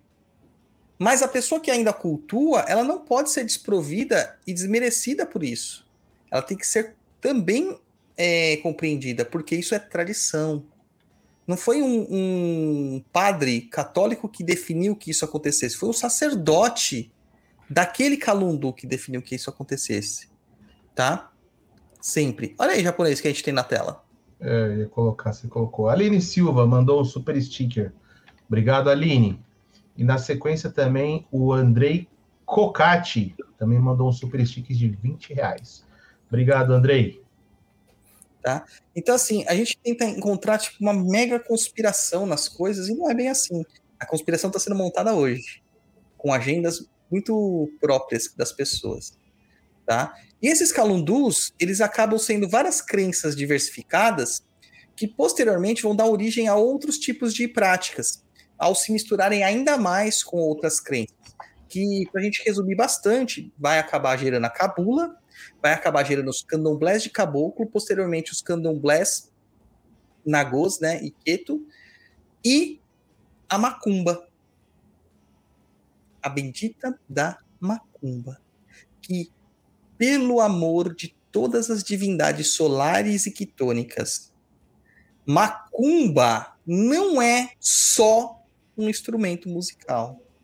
Macumbeiro não é o cara que toca o instrumento macumba. Por favor, para de ser ignorante. Sabe? Para de acreditar que as oferendas eram deixadas nas encruzilhadas para os escravos fujões comerem, como tem aquele aquela suposta tese de um doutor inexistente. Cara, você quer saber se um doutor é de verdade? Procura o, o currículo Lattes dele. Digita Lattes no Google, currículo Lattes, vai ser mandado para a plataforma do CNPq. Lá você vai digitar o nome dele e a categoria, é mestre ou doutor. Dá para pesquisar nos dois. E aí você vai encontrar se o cara de fato existe. E qual que é a área de pesquisa dele. Aí tem um cara lá falando de história, o cara é mestre e doutor em gastronomia. Sabe? É, é um absurdo isso. Então vamos Depois tá usar. da história da comida? É, vamos usar a história, né? É, vamos usar as ferramentas para a gente fazer uso real das ferramentas e não só para ficar vendo TikTok, né? Acorda, Pedrinho. Por favor, né? Por favor. Então, ah, são coisas infundadas, que você não tem fundamentação, mas que se tornam mitos, se tornam lendas. Então, como lenda, como mito, para contar uma moral, para dar um ensejo de uma moral, beleza, funciona, mas não como realidade histórica.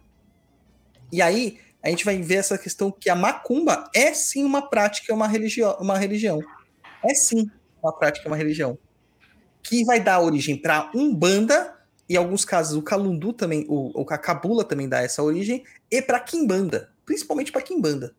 Principalmente para Kimbanda. Tá? Porque a Umbanda e a Kimbanda na origem é a mesma coisa.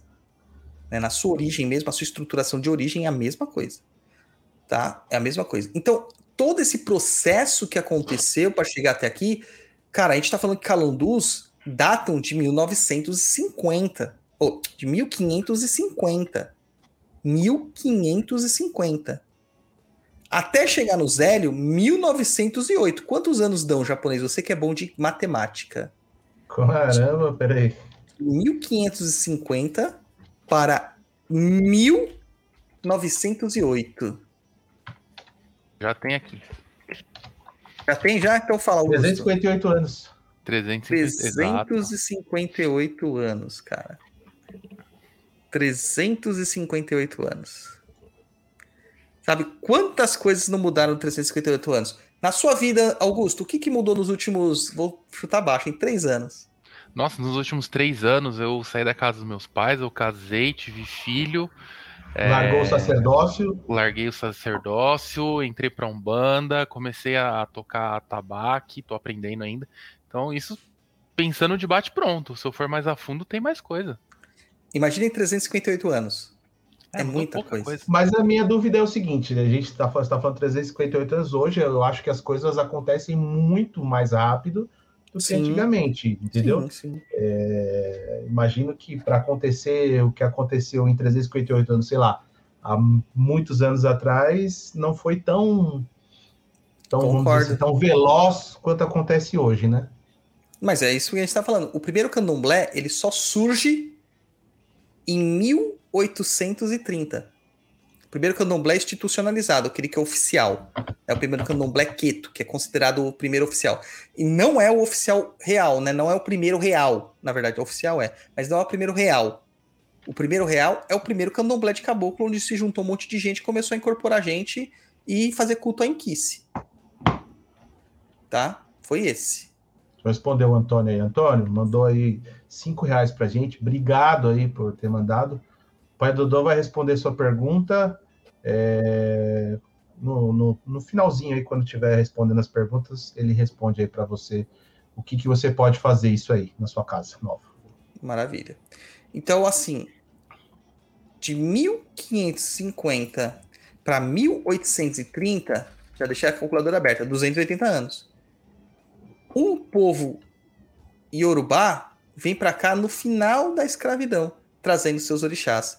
Então, desde 1500, 1550 até a chegada do povo iorubá em mil, finalzinho de 1700, né, 1790 para frente, cara, é muito tempo Muita gente já morreu, muita gente já mudou. Já não existem nem quase tanto africanos é, naturais realmente daquela primeira leva, ou descendentes daquela primeira leva, que foi, foi, foi trazida para cá. E já tem uma, uma fragmentação e uma cultura própria brasileira. Existe uma cultura própria brasileira. Né? Então, muda tudo, cara. Muda tudo. Tudo mesmo. A macumba, que vai dar origem à Umbanda, e que vai dar origem à Quimbanda, era uma prática já do começo do século XIX. Tá? 1800 qualquer coisa. E essa prática é muito parecida com a Umbanda de hoje. Incorpora um espírito, dá atendimento, risca ponto, bebe pinga, bebe o que tiver, fuma charuto, fuma cachimbo, faz benzimento, acende vela, é, sabe? Aí canta ponto, toca tabaco com a mão. É muito. Usa pólvora, né? É muito parecido, cara. Faz oferenda, canta pra divindade, canta pra entidade. Tem caboclo, tem preto velho, tem Exu, tem pombogira. Ah, mas Exu e pombogira não aparece só depois com o Marabarô do Zélio, que era cuidado pela irmã do Zélio, e que não sei o que, que não sei o que. Que... Não. Não. Não. Cuidado, hein? As polêmicas. Exu e Pombogira, sem usar esse nome, já aparece desde a hora que o primeiro africano pisou em terra e teve contato com o primeiro indígena. Porque eles são, na verdade, os, os engangas, os feiticeiros, os curandeiros, os quimbandas. Se você quiser saber mais sobre isso, com detalhes e sem é, perder o foco, a gente tem um curso lá na plataforma do Perdido AD que se chama Exu, o caminho da esquerda. Eu explico sobre isso lá, tá? Lá no www.perdidoead.com. Tá bom? Pensando nessa evolução que, que tudo tem, é, e hoje que a gente sabe que basicamente as linhas da, da Umbanda são reduzidas, né? As linhas de trabalho, né? Baiano, uhum. velho, caboclo. Mais ou menos em quanto tempo você acha que vai ter uma outra linha que pode aparecer e que vai ser aceita por todo mundo, vamos colocar assim, sem gerar tanta polêmica? Então, eu acho que não vai ter. Por quê? Porque antes tinha, porque não tinha uma estrutura organizada. Não sei quem comentou aqui, mas foi um, um, hater, né? Acho que comentou. Ah, mas antes era tudo misturado, era baiano, preto velho, não sei o quê. No terreiro que eu sou feito, é assim, até hoje. Vem tudo misturado. Quem quiser Essa aparecer, que... vem. Vem. Essa questão de sete linhas, né? Sete legiões, é, definições exatas, isso só começa a acontecer depois do Zélio. Depois do Zélio. Aí que a gente fala que o Zélio é importante, entendeu? Para trazer corpo e estrutura para a prática religiosa. Entenda que a gente não faz crítica a pessoas, a gente não faz crítica, a gente faz crítica a ideias falaciosas. A gente tem que buscar a verdade. E se essa verdade ela nos incomoda a ponto de a gente perder a nossa fé, quer dizer que nossa fé não é tão suficiente assim, né? É, o livro do Léo de Souza, o Espiritismo, a Magia, que é sete linhas de Umbanda, que está em. Não lembro quando ele foi lançado, cara. É... Posso fazer um comentário nesse, nessa última fala? Pode. No, no retiro que eu fui, é, numa das palestras que a gente teve, foi falado muito essa questão de você acreditar na pessoa e não no, nos ensinamentos que, que a pessoa deixou, seja Jesus, Buda, é, no caso a Umbanda, seja o que o, o, que o Zélio fez. É, e é engraçado porque o, o, o, pessoal pistolou no, no chat aqui exatamente é, entra nisso, né? Não entra, a pessoa não tá na, na Umbanda, vamos colocar assim, ela tá não. fixa na ideia de que o Zélio era o Zélio, né? Então, é a fé na, no indivíduo, não no, nos ensinamentos ou no que foi deixado de legado, uma coisa assim. Não, mas o que acontece? Isso é uma fé fragilizada, entendeu? Eu não culpo essa pessoa, porque a estrutura de pensamento dela é reducionista, entendeu? E é como a gente é levado a pensar quando a gente só é um propagador de fé, e não quando a gente é um espírito livre de pensamento livre, né? Então, é, é, comum essa revolta. Eu já tive muitas pessoas que se revoltaram e depois, com o estudo, começam a compreender e modificam isso. Eu me revoltei ao começar a estudar sobre isso. Eu me revoltei. Mas o, o nosso pensamento ele tem que mudar, né? Ele tem que mudar. Ó, o primeiro livro que traz as sete linhas descritas completamente, ele é datado de 1932 a 1933.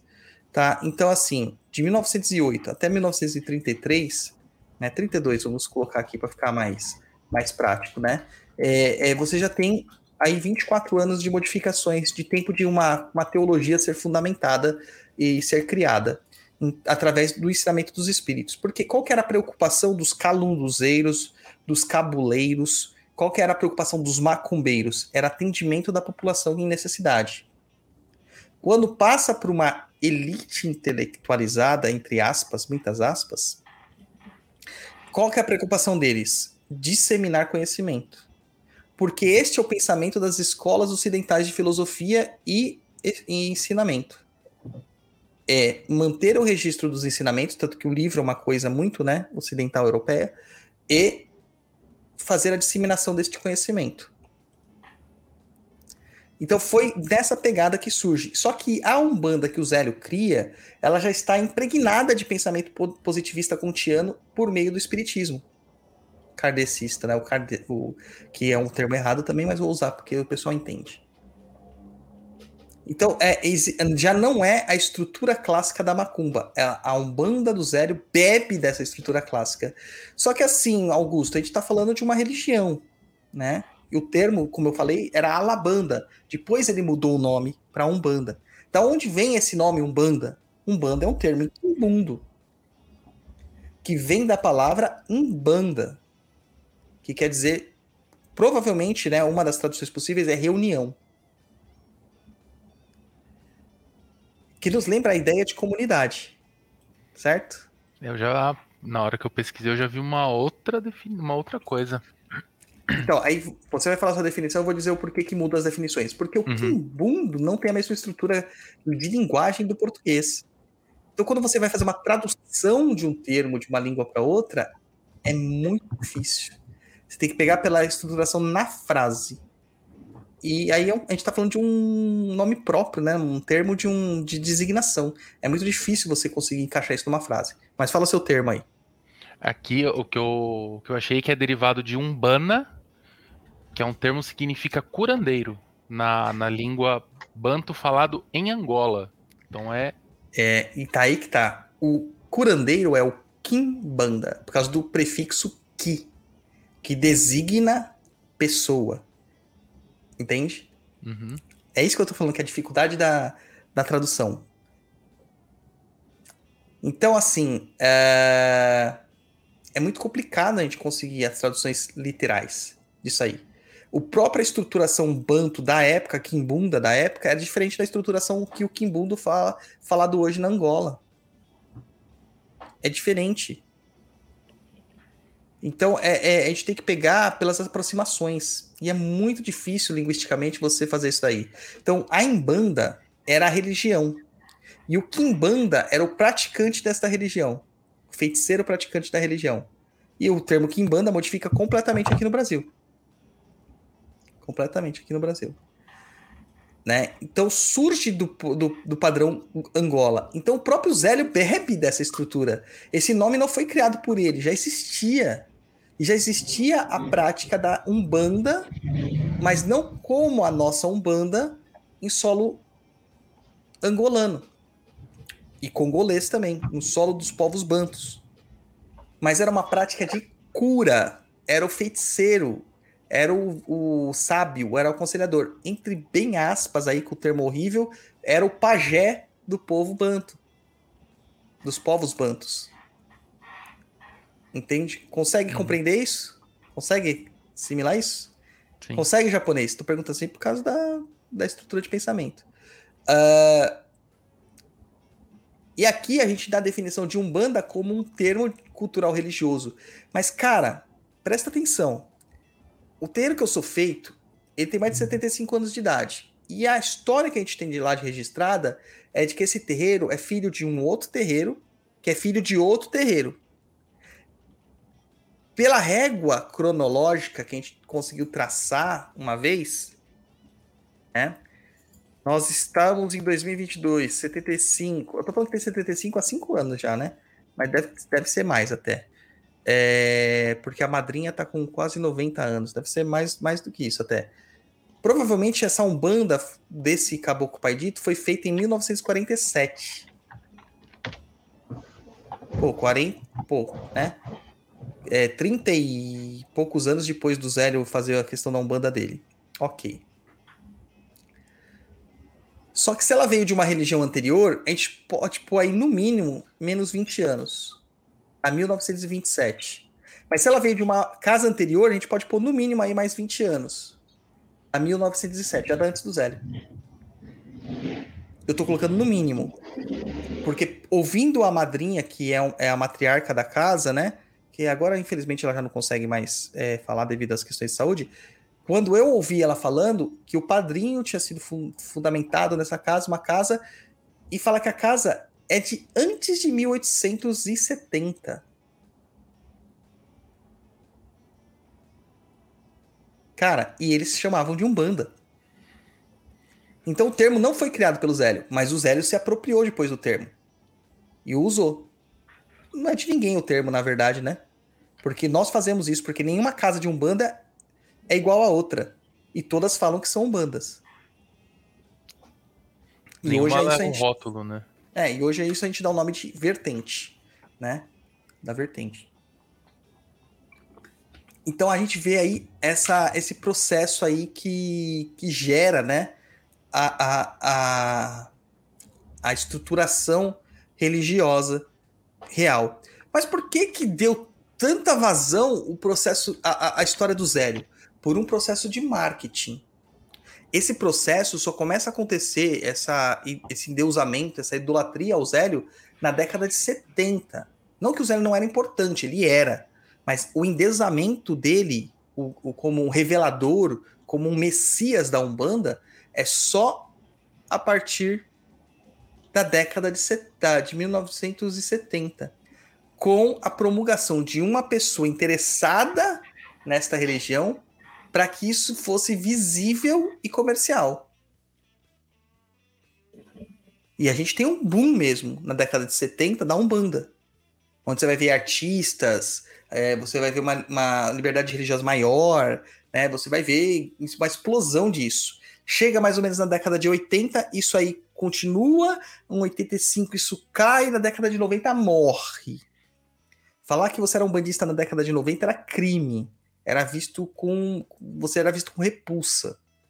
Aí depois retoma a ter uma vazão maior e agora tem um novo, né, uma nova forma de ser expressa por causa das mídias, das redes sociais.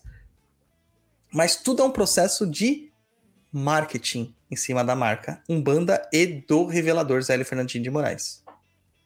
Tudo marketing, tá? Não que ele não seja importante, ele foi importante, não que ele queira, tenha querido realmente embranquecer a Umbanda. Provavelmente a gente nunca vai saber a, a, questão real. Não tem como a gente afirmar. Seria antiético da nossa parte afirmar, porque nós não temos convívio, não tivemos convívio com ele. Então é antiético e anacrônica uma, uma, um julgamento desse, desse tipo. Mas nós podemos constatar uma coisa: a Umbanda existe antes do Zélio a Umbanda como corpo e estrutura de, de religião existe antes do Zélio. Só que, como toda religião, ela vai se sofrendo mais alterações, melhores estruturações, e a gente vai criando uma coesão de pensamento. É onde entram as linhas de, as linhas de Umbanda, as linhas de Kimbanda, é, o trabalho dos guias, as linhas de trabalho, é, a diferenciação que a gente começa a fazer das cores das velas, dos orixás, é, a inclusão dos próprios orixás que não eram incluídos e começam a ser incluídos a partir do Zélio é, de uma forma mais massiva, por causa da, da, da, da, memória mais próxima do povo iorubá do que da do povo banto, que já tinha sido disseminada, já tinha sido enfraquecida com o passar do tempo, e etc, etc e tal. Então, assim, o primeiro preto velho não foi o pai Antônio do Zélio, né? O primeiro fio de conta não foi o pai Antônio que fez. O primeiro caboclo não foi o caboclo das sete encruzilhadas. Tá? O, o, primeiro Exu não foi o Orixá Malê, como algumas pessoas falam, o Exu Marabarô, que algumas pessoas falam. Não foi. Quem foram essas figuras? Nunca saberemos. Porque isso não está registrado nos anais da história. Não está registrado. Então, é, é, são constatações que nós fazemos por inferência, por lógica, por pesquisa. E não de forma, é, infelizmente, é, documental do começo mesmo. Então você não vai ver realmente, tipo, todo mundo questiona assim, ah, mas numa pesquisadora tal você não encontra o uso do termo umbanda. Não, não vai encontrar. Porque as pessoas olhavam aquilo lá, praticavam o que a gente conhece como umbanda hoje, mas falavam, ah, isso aqui é macumba. Ah, isso aqui é candomblé de caboclo. Ah, isso aqui é cabula. Ah, isso aqui é candombe. Ah, isso aqui é, san, é, san, é santia. É o santé. Ah, isso aqui que eu pratico é, sei lá, é engoma. É candomblé. Candomblé Angola. Então os termos vão ser diferenciados, mas o corpo estrutural era o mesmo. Era o mesmo. Então isso existe antes. Isso existe muito, muito, muito antes. Só que sabendo de tudo isso, o que, que nós fazemos com isso? Nós vamos pegar todo mundo do passado e menosprezar, inferiorizar e dizer que eles estavam completamente errados? Não. Porque eles pavimentaram o caminho para a gente chegar nesse entendimento que nós temos hoje. Nós vamos invalidar o conhecimento tradicional, o conhecimento passado, que inclusive nossos guias de Umbanda trabalham e usam? Não. Não faremos isso. Até porque seria, uh, no mínimo, uh, vexatório você chegar em um guia, um caboclo, está lá, falando sobre orixá, sobre linha, sobre vela de tal cor, e você fala assim: ah, mas nada disso é verdade, porque eu estudei e tá lá que no Calundu não era assim. Você está sendo um mistificador. Então, assim, todos os espíritos que vieram antes são mistificadores, esquecendo que as religiões se adaptam ao corpo doutrinário necessário para as épocas. Porque é uma coisa que eu sempre falo, eu vou repetir sempre, que isso é uma coisa que eu ouvi dos meus guias e eu trago isso como um, um, um, um direcionador. Mantra, um mantra. É um mantra. Na Umbanda, nenhum espírito é um bandista. Não existe espírito Rapaz, budista. Você vai arrumar pra cabeça falando isso. É, eu não vou existe. arrumar aqui também. Pode é... falar. Essa questão de pegar o que passou e simplesmente invalidar ou esquecer, é, a gente, a gente sabe o que aconteceu pelo que a gente vive no Brasil de hoje, né? Tudo que foi passado na época da, da ditadura, simplesmente vamos invalidar, vamos fingir que não existiu e a gente vê onde a gente está hoje, né? É, isso é o que a gente chama de revisionismo histórico. Revisionismo histórico. Infelizmente, essa época da nossa vida, ela é uma caixa selada. Muitos documentos foram queimados, muitos documentos foram perdidos e etc, etc. Tá? Então a gente não tem como falar nada. Essa é a verdade. Nós não temos como falar. É que hoje nós estamos na geração de que todo mundo tem opinião. A internet deu isso pra gente. Na verdade, a banda larga deu isso pra gente, né? Todo é. mundo tem voz, todo mundo tem opinião. Só que ter opinião não quer dizer que você tenha razão. É, e nem coerência. Porque o que a gente ouve por aí. E justamente essa máquina hoje movimenta o nosso país. É, eu li uma coisa preocupantíssima esses dias, que o povo já era preocupante antes. Que as pessoas deixaram de procurar o Google como um buscador. E agora preferem buscar o TikTok como um buscador de conteúdo. Ai, papai. Eu achei que ia da nova geração. YouTube. Não, da nova geração. Cara, o YouTube e o Google, eles têm o mesmo mecanismo de busca. É, o Google não é o melhor, a Wikipedia não é a melhor, o YouTube não é o melhor, mas ainda assim tem conteúdo de qualidade. O TikTok, brother, para você achar uma coisa de qualidade é muito difícil e não tem um respaldo. Procura então, é lá, arroba vai... papo na cruza. É, aquilo que você vai pegar um, um fake news, um achismo e etc., e você vai colocar aquilo como uma verdade porque está sendo promulgado e porque aquilo é repetido à exaustão. Quantas tias do pavê não recebem um, um vídeo? Oh, desculpa, gente. É, não recebem um vídeo e acaba repli- replicando aquilo para um monte de gente, aquilo se torna uma comoção. Lembra do Baleia Azul?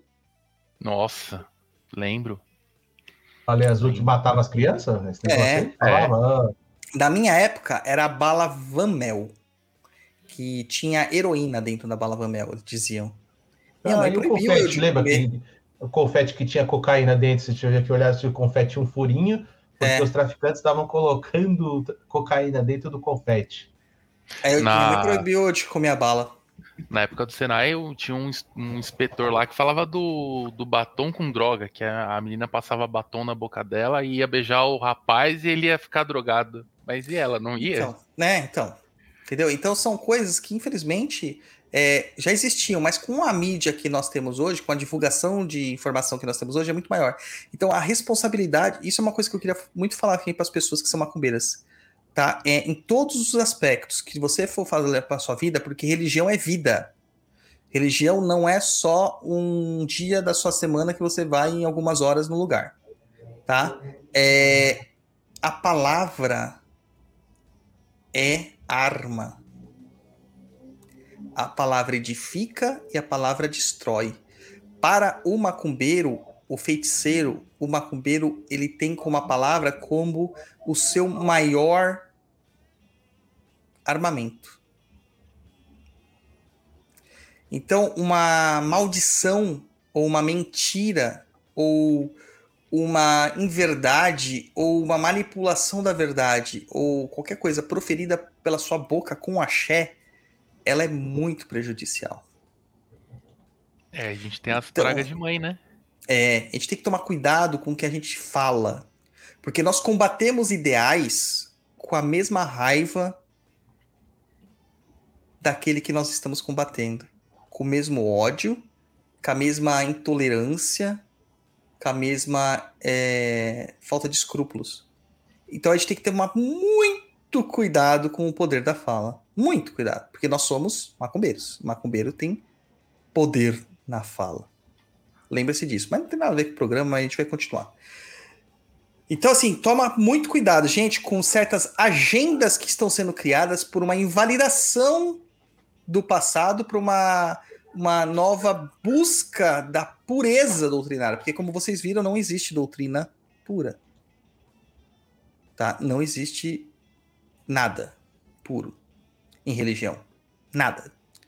Tá? toda religião ela se adapta, ela muda conforme sua sociedade.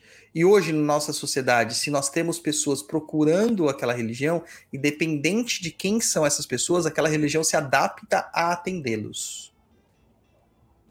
A natural seria nós vermos a população negra toda inserida em cultos afro-brasileiros. Mas hoje nós vemos uma diminuição dessa população e a inserção dela nos cultos pentecostais que culturalmente eram as pessoas que perseguiam elas.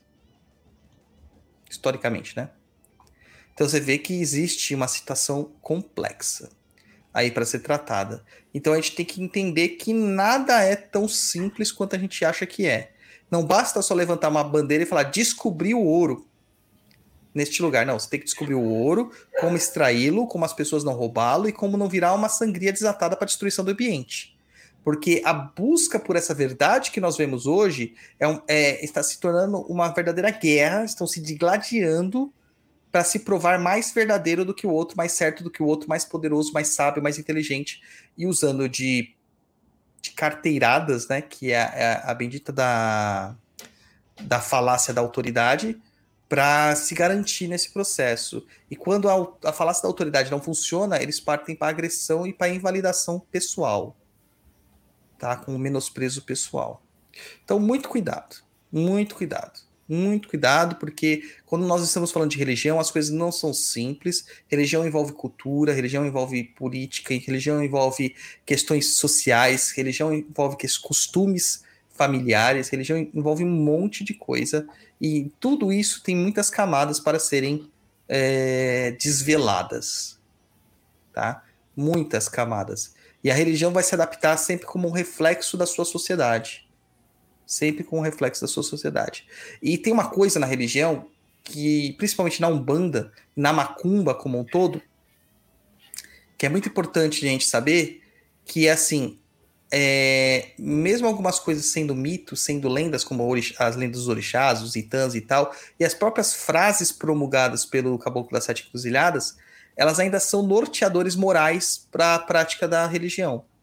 Então, mesmo o Caboclo das Sete Cruzilhadas não tendo sido o fundador, mas um dos fundamentadores desta prática religiosa, uh, a gente vai pegar algumas das, das falas dele e vai entender que até hoje elas fazem sentido, como aquela é, que a Umbanda é a manifestação do espírito para a prática da caridade. Entenda a caridade não como uma forma de dar algo de graça, tá? Mas como uma, uma forma de empatia para com o seu terceiro, para com o seu próximo. E você vai ver lá da seguinte forma: ele fala assim que é, aqui com os espíritos mais evoluídos aprenderemos, aos menos evoluídos ensinaremos, mas a nenhum viraremos as costas. Entenderam, gente? É a nenhum.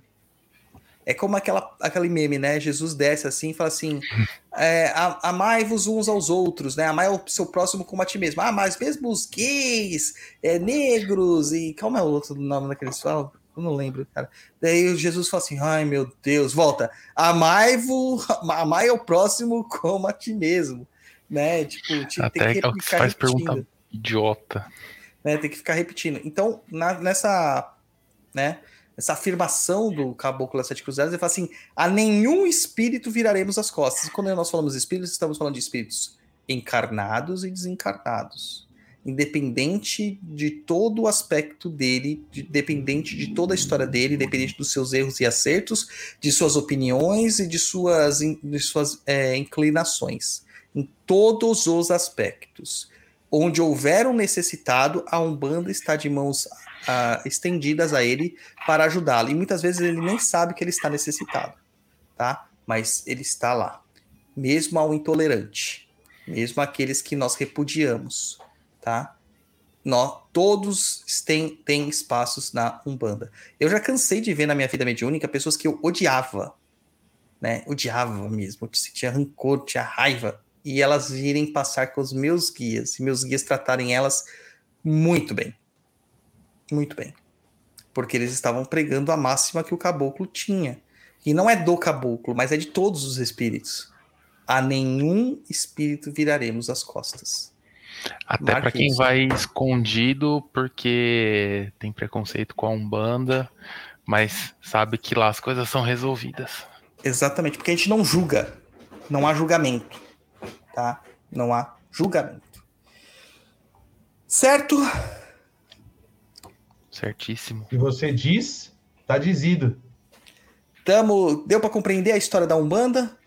Deu para compreender de onde ela surge? Então Sim, ninguém mais vai repetir que o Zé é o criador da Umbanda, mas um dos fundamentadores da Umbanda. Ó, para não passar aí, ó, a Fabi Souza mandou um super sticker de 10 reais. Muito obrigado. E o Antônio mandou mais um sticker de cincão aí pedindo desculpas. Ah, imagina, que é isso. Pode mandar a pergunta, é que a gente responde mesmo as perguntas no último bloco do programa, tá? É, é porque a gente está é. numa construção de pensamento aqui, daí a gente parar para responder uma coisa que está fora da, da, da linha, pauta, assim, né? Dá uma travada. Gente, assim, eu tenho uma memória até que razoável, mas depois da Covid, a minha memória ficou um pouquinho perturbada, gente. Eu, eu tô recuperando, percebi que eu melhorei muito, mas ainda não tá 100%, né? Não tá 100%. Certo? Japonês, vamos para as perguntas, cara. Então vamos para as perguntas que eu sei que o Augusto tem um monte. Ele fez uma lista de perguntas. Você quer que eu faça o que primeiro? Da pauta ou do que mandaram no chat? Vamos é, intercalar? Uma da pauta, uma do chat, uma do Augusto? O Augusto fez uma, uma 115 é, Eita, perguntas né? ali. Ele tá fazendo um novo livro dos espíritos. Vai Augusto Lava. É, eu vou pegar tudo com, com base no catolicismo e vou falar, e na Umbanda, como que funciona? Ótimo, é bom, eu gosto disso aí. É mitologia comparada que a gente chama isso. Então gente, vamos lá. Não Primeira... estou falando que. não estou ofendendo algo como mitologia, mas mitologia é o termo técnico que se usa para definir religiões e a forma das religiões se interpretarem, tá? Falar que catolicismo é mitologia e já tem mais uns 25 dislikes no. É, cara, nossa. E às vezes é, nem é de católico, cara. que é pior. Que é pior. Vai, manda lá, japonês. Vamos lá, o Osvan 2022. Vocês conhecem Jesley Alves e a Cabala da Kimbanda, bem como Kimbanda de Senzala? Não. Cabala de Kimbanda eu conheço como Cabala de Exu, que é um oráculo que eu jogo, inclusive. Tá? Mas não sei se é o mesmo, tá? E não conheço essa pessoa e não conheço essa Kimbanda de Senzala. É, vou pesquisar, vou ver o que, que é, né? Porque a gente tem que se informar sobre o que, que é. Então não tenho o que falar. Próxima pergunta é do Ed Firmino. Pergunta fácil, né? Com Zélio, qualquer pensamento contrário está equivocado. E- Esse é o rapaz que tava bravo com a gente, né? É, que saiu da. Falou que Uhum. saiu porque. Cara, ele nem vai ouvir a minha resposta, mas, cara, não. Não. Todos os pensamentos são bem-vindos. É, qualquer pensamento que ia falar que está contra... o contrário está equivocado, na verdade, é intolerante. Né? Então, não. É, dentro da ciência, a ciência não se promulga a partir de uma certeza, se promulga a partir de uma dúvida, de um questionamento. Na filosofia também é assim. Tudo começa na filosofia com uma pergunta. Tá? Então, não. Não começou com o Zélio. E não é uma pergunta fácil. É uma pergunta muito complexa. E você ver que o tema é tão complexo, tão complexo, que nossa audiência hoje no online foi baixíssima. Baixíssima. Mas é um tema muito importante, que eu tenho certeza que no offline vai ser é, ouvido com mais atenção. O Sotinho Arte, qual o significado da, significado da palavra Umbanda? Já respondemos. Já respondeu. Vamos aqui, o. Nissin E o do. Augusto? Você não tá deixando do Augusto. Ah, é verdade. Sorry, sorry. Vai, Augusto. Desculpa. Primeira pergunta é como que é a questão da moralidade dentro da Umbanda? Porque dentro do catolicismo a gente tem isso muito claro, muito escrito, né? Questão de comportamento, questão de escolhas, por mais que se fale em livre-arbítrio. E na Umbanda, como que funciona? Cara, eu vou responder com uma outra pergunta pra você. No catolicismo tem essa questão bem clara mesmo?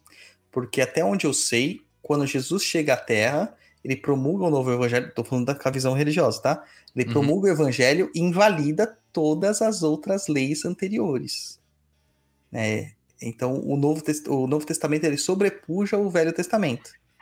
Tá? Porque são os evangelhos, é a boa nova, é a nova novidade, é aquilo que traz esperança. E o Deus é completamente diferente, a estrutura é completamente diferente. Mas a gente vê que as igrejas pentecostais, elas ainda se apoiam no Levíticos, no Deuteronômios, para definir questões morais das suas comunidades. Até hoje. Mesmo Jesus dizendo que são regras que já estão é, ultrapassadas. Então, será que essa definição moral ela está muito clara dentro do catolicismo? Será mesmo? Ou será que é uma visão é, baseada nas questões ah, políticas? Porque se você for pensar, é, o bem e o mal são relativos. O que, que era o bem para o povo europeu naquele processo de escravização dos povos africanos? Para eles, e até hoje muitos europeus ainda pensam assim, eles salvaram a vida daqueles africanos. Mas por os africanos, eles destruíram a vida deles. A África foi colonizada pelos europeus e foi devastada. Os indígenas estão pass- passaram por isso e estão passando de novo com isso com os protestantes, os evangélicos, indo até as aldeias para invalidar sua cultura popular e disseminando a cultura deles, evangélica. Então, isso é bom ou é ruim? Depende para quem. Então, não existe questão moral muito bem clara no cristianismo, não. Dentro da Umbanda, nós preconizamos da seguinte forma: faça tudo o que for possível para que você e sua família esteja bem, desde que você não tenha que incorrer em, em machucar ou ferir outra pessoa. Mas se outra pessoa fizer algo contrário a você, você tem todo o direito de se defender. Sem prejuízos. Então você vai partir da, da questão da justificativa. Porque a Umbanda e a Kimbanda e o Candomblé são religiões de resistência. Mas entenda, resistência não quer dizer revolta teenager de rasgar pôster e queimar, sabe, é, CD do Blink 182. É, Não é isso. Tá? Não é isso. Entendeu? Podemos seguir para a próxima? Podemos. O Rompimato fala uma coisa, ô Augusto. Acabou com o Rompimato. Ele fala assim: Eu sei que gerou mais dúvidas para você e mais perguntas agora. Ele fala assim: se uma, per- se uma resposta de uma pergunta não, não te. não criar novas novas dúvidas, né, novas perguntas, a resposta está errada. Então, uma resposta sempre vai te levar a novas, novas, novos questionamentos. Sempre. Porque esse processo nunca pode terminar. Nunca pode terminar. Boa. Vai, japonês. Próxima do Nissim Jordan. A Umbanda, como ela é hoje, parece ter acontecido publicamente socialmente, incluída depois de Zélio. Mas a crença nos fundamentos usados na Umbanda parece ter vindo ter vindo muito antes. Sim, exatamente. Mas por que que as Eu questões gostaria sociais... de saber, eu gostaria de saber como ser filho de santo do Douglas, sendo eu de outra cidade. Mas são duas coisas diferentes já, da mesma Eu, pessoa, mas diferentes. eu pensei que era complemento. É assim, é, os fundamentos são, né? Mas a, a, a sua permeabilidade na sociedade se tornou mais fácil por meio do Zélio. Por quê? Porque até então era um culto marginal dos morros, das periferias, do povo pobre, do povo preto, entendeu? Dos marginais, como era considerado. E marginal não quer dizer bandido, gente, na acepção original. Eram aqueles que viviam à margem da sociedade, que eles eram jogados para fora dos núcleos sociais, dos centros urbanos. Tá? Então você vai ter um centro da cidade e no entorno. A Zona Leste é uma grande. Né? É, é- nós é completamente nós somos marginais, porque nós somos a periferia, largados à encosta da cidade. Que a cidade nasce do núcleo central, que é a Praça da Sé, aqui em São Paulo, e se expande, da Praça da Sé não, do, do pátio do colégio, né? Mas depois a gente muda para a Praça da Sé, e se expande em direção, assim, omniversal, né? Para todas as direções de forma circular.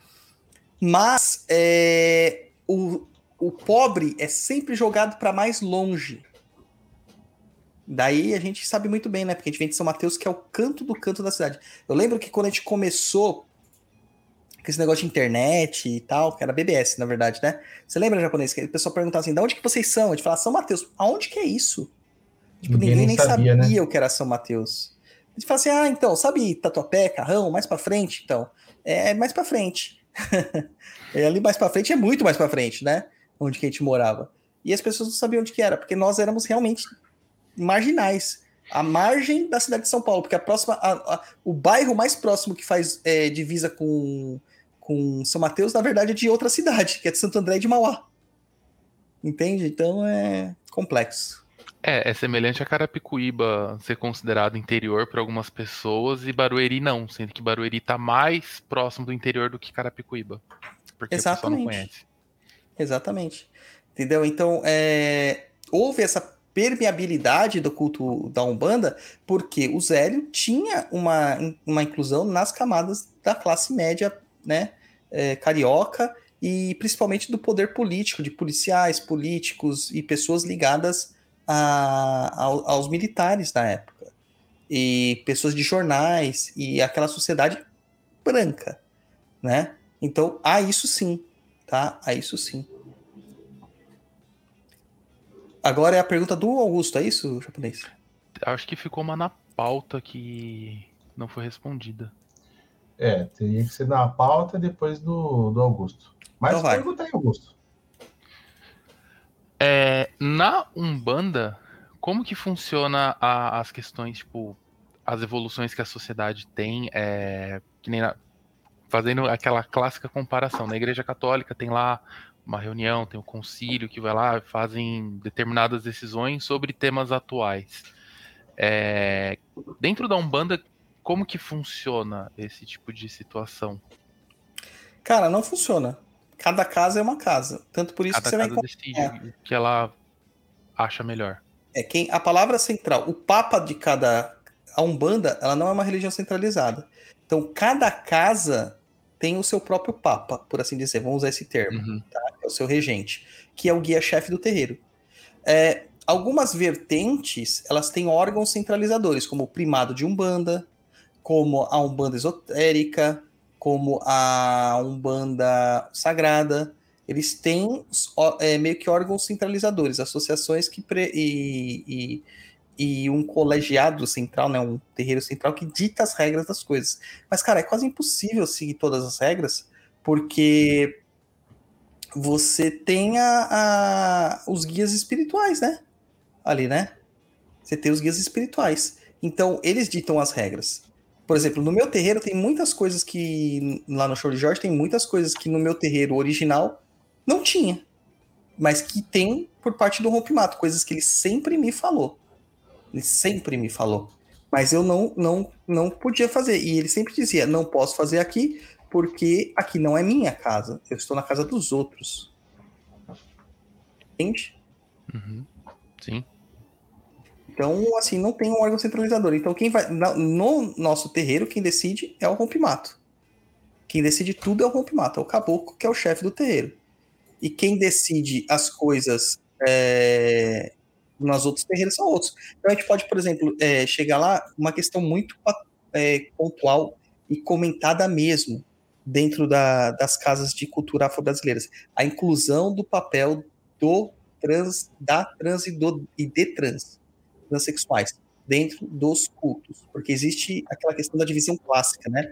A Umbanda branca e algumas umbandas tradicionais se separa mulheres, gênero feminino de um lado, homens, gênero masculino do outro. Então separa cromossomo XX de um lado, cromossomo XY de outro, independente daquilo como você se identifica, independente da forma como você se sente, independente das suas relações e orientações eh, sexuais, independente de qualquer outra forma, se orienta para o gênero cromossômico, gênero biológico, tá? Como que ficaria isso nos tempos modernos, né? É um tema bem é, polêmico e tem que ser discutido, né? Como que ficaria essas questões, né? É, a gente tem que entender como que, como, que, como que vai ser o entendimento da entidade da casa. Então pode ser que a pessoa. é, a gente tem casos assim de pessoas que são homossexuais e não, por exemplo, uma mulher homossexual que não aceita usar saia, ela não se identifica com o uso de saia, acha que aquilo não, se, não faz parte dela.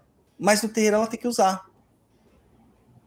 Entende? No terreiro ela tem que usar. Então, tem terreiros que permitem que aquilo que ela, ela, ela se enxerga, como ela se vê, como ela, ela se entende como pessoa, porque isso é uma questão muito própria, muito pessoal, é, sobrepasse essas questões é, da, da- do regimento.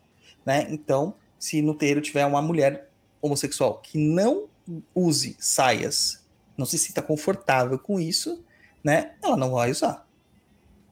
Ela não vai usar. Né? Outros não vão falar assim, não, você tem que usar. Então depende muito da chefia da casa. Depende muito da chefia da casa. É, a questão do trans, a mesma coisa. Né? A questão do trans é a mesma coisa. Porque algumas casas, teoricamente, quando você é mulher biológica, você tem. Biológico que eu digo é sempre na questão genética, tá, gente? Não é só na questão fisiológica. É, você vai sempre ter uma orixá feminina de cabeça na frente e um orixá masculino de fundos. Tem casas que são assim. Na nossa não é, tá? Na nossa, o nosso entendimento, nossa você pode ter dois orixás masculinos, dois orixás femininos, pode ter um orixá feminino e masculina, não importa. É independente de qualquer coisa, tá? Mas tem casas que tem. Então tem uma discussão sobre esse assunto, mas vai depender de cada casa. Vai depender de cada casa, né? Me questionaram uma vez num, num programa se uma, uma trans, um, um homem que se torna uma mulher, vamos colocar assim para as pessoas entenderem taticamente, ele não se torna, ele é, a essência dele é essa, né? Mas ele faz até, é, ele faz ou não precisa fazer alteração nos órgãos sexuais, ele morre se essa alma pode se apresentar como uma alma feminina. Óbvio que pode, porque a alma dele é feminina. Sempre foi. Entendeu? Sempre foi. É, então também há, há discussões a respeito disso. Muitas discussões tá, a respeito disso. O que eu sei é assim: o que, que na nossa casa acontece? Você é você, a entidade é outra coisa. Você não gosta de usar saia, mas a entidade é outra coisa. Por exemplo, as pretas velhas. Se a gente tem pretas velhas que se manifestam em homens lá na nossa casa, elas podem usar saias. Se ela quiser, ela pode usar saia. O homem pode vestir saia. Sim. Não tem impedimento quanto a isso. Entendeu? Mas aí a- o médium fala assim: não vai usar saia porque eu, médium, não uso. A gente cai na questão do veganismo também. Não vou dar carne para Exu porque eu sou vegano. Aí é uma questão muito pessoal, né? É questão até de ver se tá na religião certa. Aí a pessoa que se acerte com a entidade depois, né? Sim, sim. Exatamente. Podemos, podemos seguir com a próxima pergunta? Pode. O Ó, a. Tânia, só uma coisinha aqui, a Tânia falando aqui, ó, Tânia Crepaldi, eu tenho algum de frente. Sim. Na nossa casa nós temos uma pessoa que tem dois orixás masculinos e nós temos um amigo que tem dois orixás femininos. Entendeu? Ah, só uma perguntinha aqui que eu acho que tem a ver com esse tema, Luiz, antes da gente prosseguir. Alma tem sexo? Não é bem sexo, Carolina Mizutani. É, é, é uma polaridade. É uma inclinação.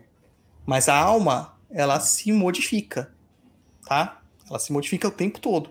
Mas ela tem uma essência, sim, é, que inclina para uma polaridade. Vai, segue. Nem entendi. Por quê? Por quais nomes eram conhecidos os cultos anteriores que deram origem à Umbanda e como chegaram nesse nome para a religião? Cara, o nome que chegou foi por causa do Zélio mesmo, propriamente dito, essa, essa absorção do nome, né? Porque já era uma coisa que se fazia. E os nomes anteriores eram Macumba, Calundu, Cabula, eh, Batuque, ma- Macumbaria, Feitiçaria, eh, Candomblé de Caboclo, Candomblé de Almas, Candomblé. Essas coisas. Essas coisas. Tá, tem- não dá pra definir, né? O Nissim Jordan. Eu gostaria de saber como ser filho de santo do Douglas, sendo eu de outra cidade.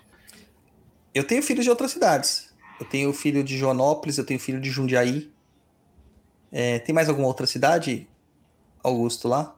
Tem. Tem o Francisco Morato. Francisco Morato é cidade ou é bairro? Que eu nunca sei. É cidade. Então, cidade. Fran- tem temos Francisco Morato. E se a gente for levar bem a, como que as coisas são, o filho de santo de Francisco Morato, que tá mais perto do terreiro, demora mais para chegar do que os que estão em Joanópolis. Sim, sim. Muito mais para chegar. Então eu tenho filho de outro santo de outras cidades. Como que você faz para ser meu filho de santo? Você vai lá, vai conversar com o Exu Tiriri, ele vai ver se você pode entrar, vai te propor uma experiência de Andumbi lá, e aí depois ele vai dizer se ele aceita você ou não lá dentro. É assim, cara. Porque mesmo que você fale assim, gostei muito, quero muito ser filho de santo. Se o Tiriri olhar pra tocar e falar assim, mas eu não quero, você não vai ser. Agora, ser filho online, não tem como. Não tem? Filho CDJ online? Não existe CDJ online. Mas você, se gosta da casa, você pode colaborar no Pix da casa, chão de Jorge, né? É, sem o tio, né? Arroba gmail.com. Você pode colaborar lá. Pode colaborar. Ah, tem de Bragança. Paulista também, ó. Bragança Paulista. Entendeu? Ó, a- o Ed Firmino. A Umbanda surgiu no mundo espiritual 300 anos antes de surgir na Terra. Celso Andrade, São Roque, São Paulo, Chão de Jorge. É, então, o, esse- o Ed tá, cara, hum... Ai. Ele nem tá ouvindo, mano. Pula.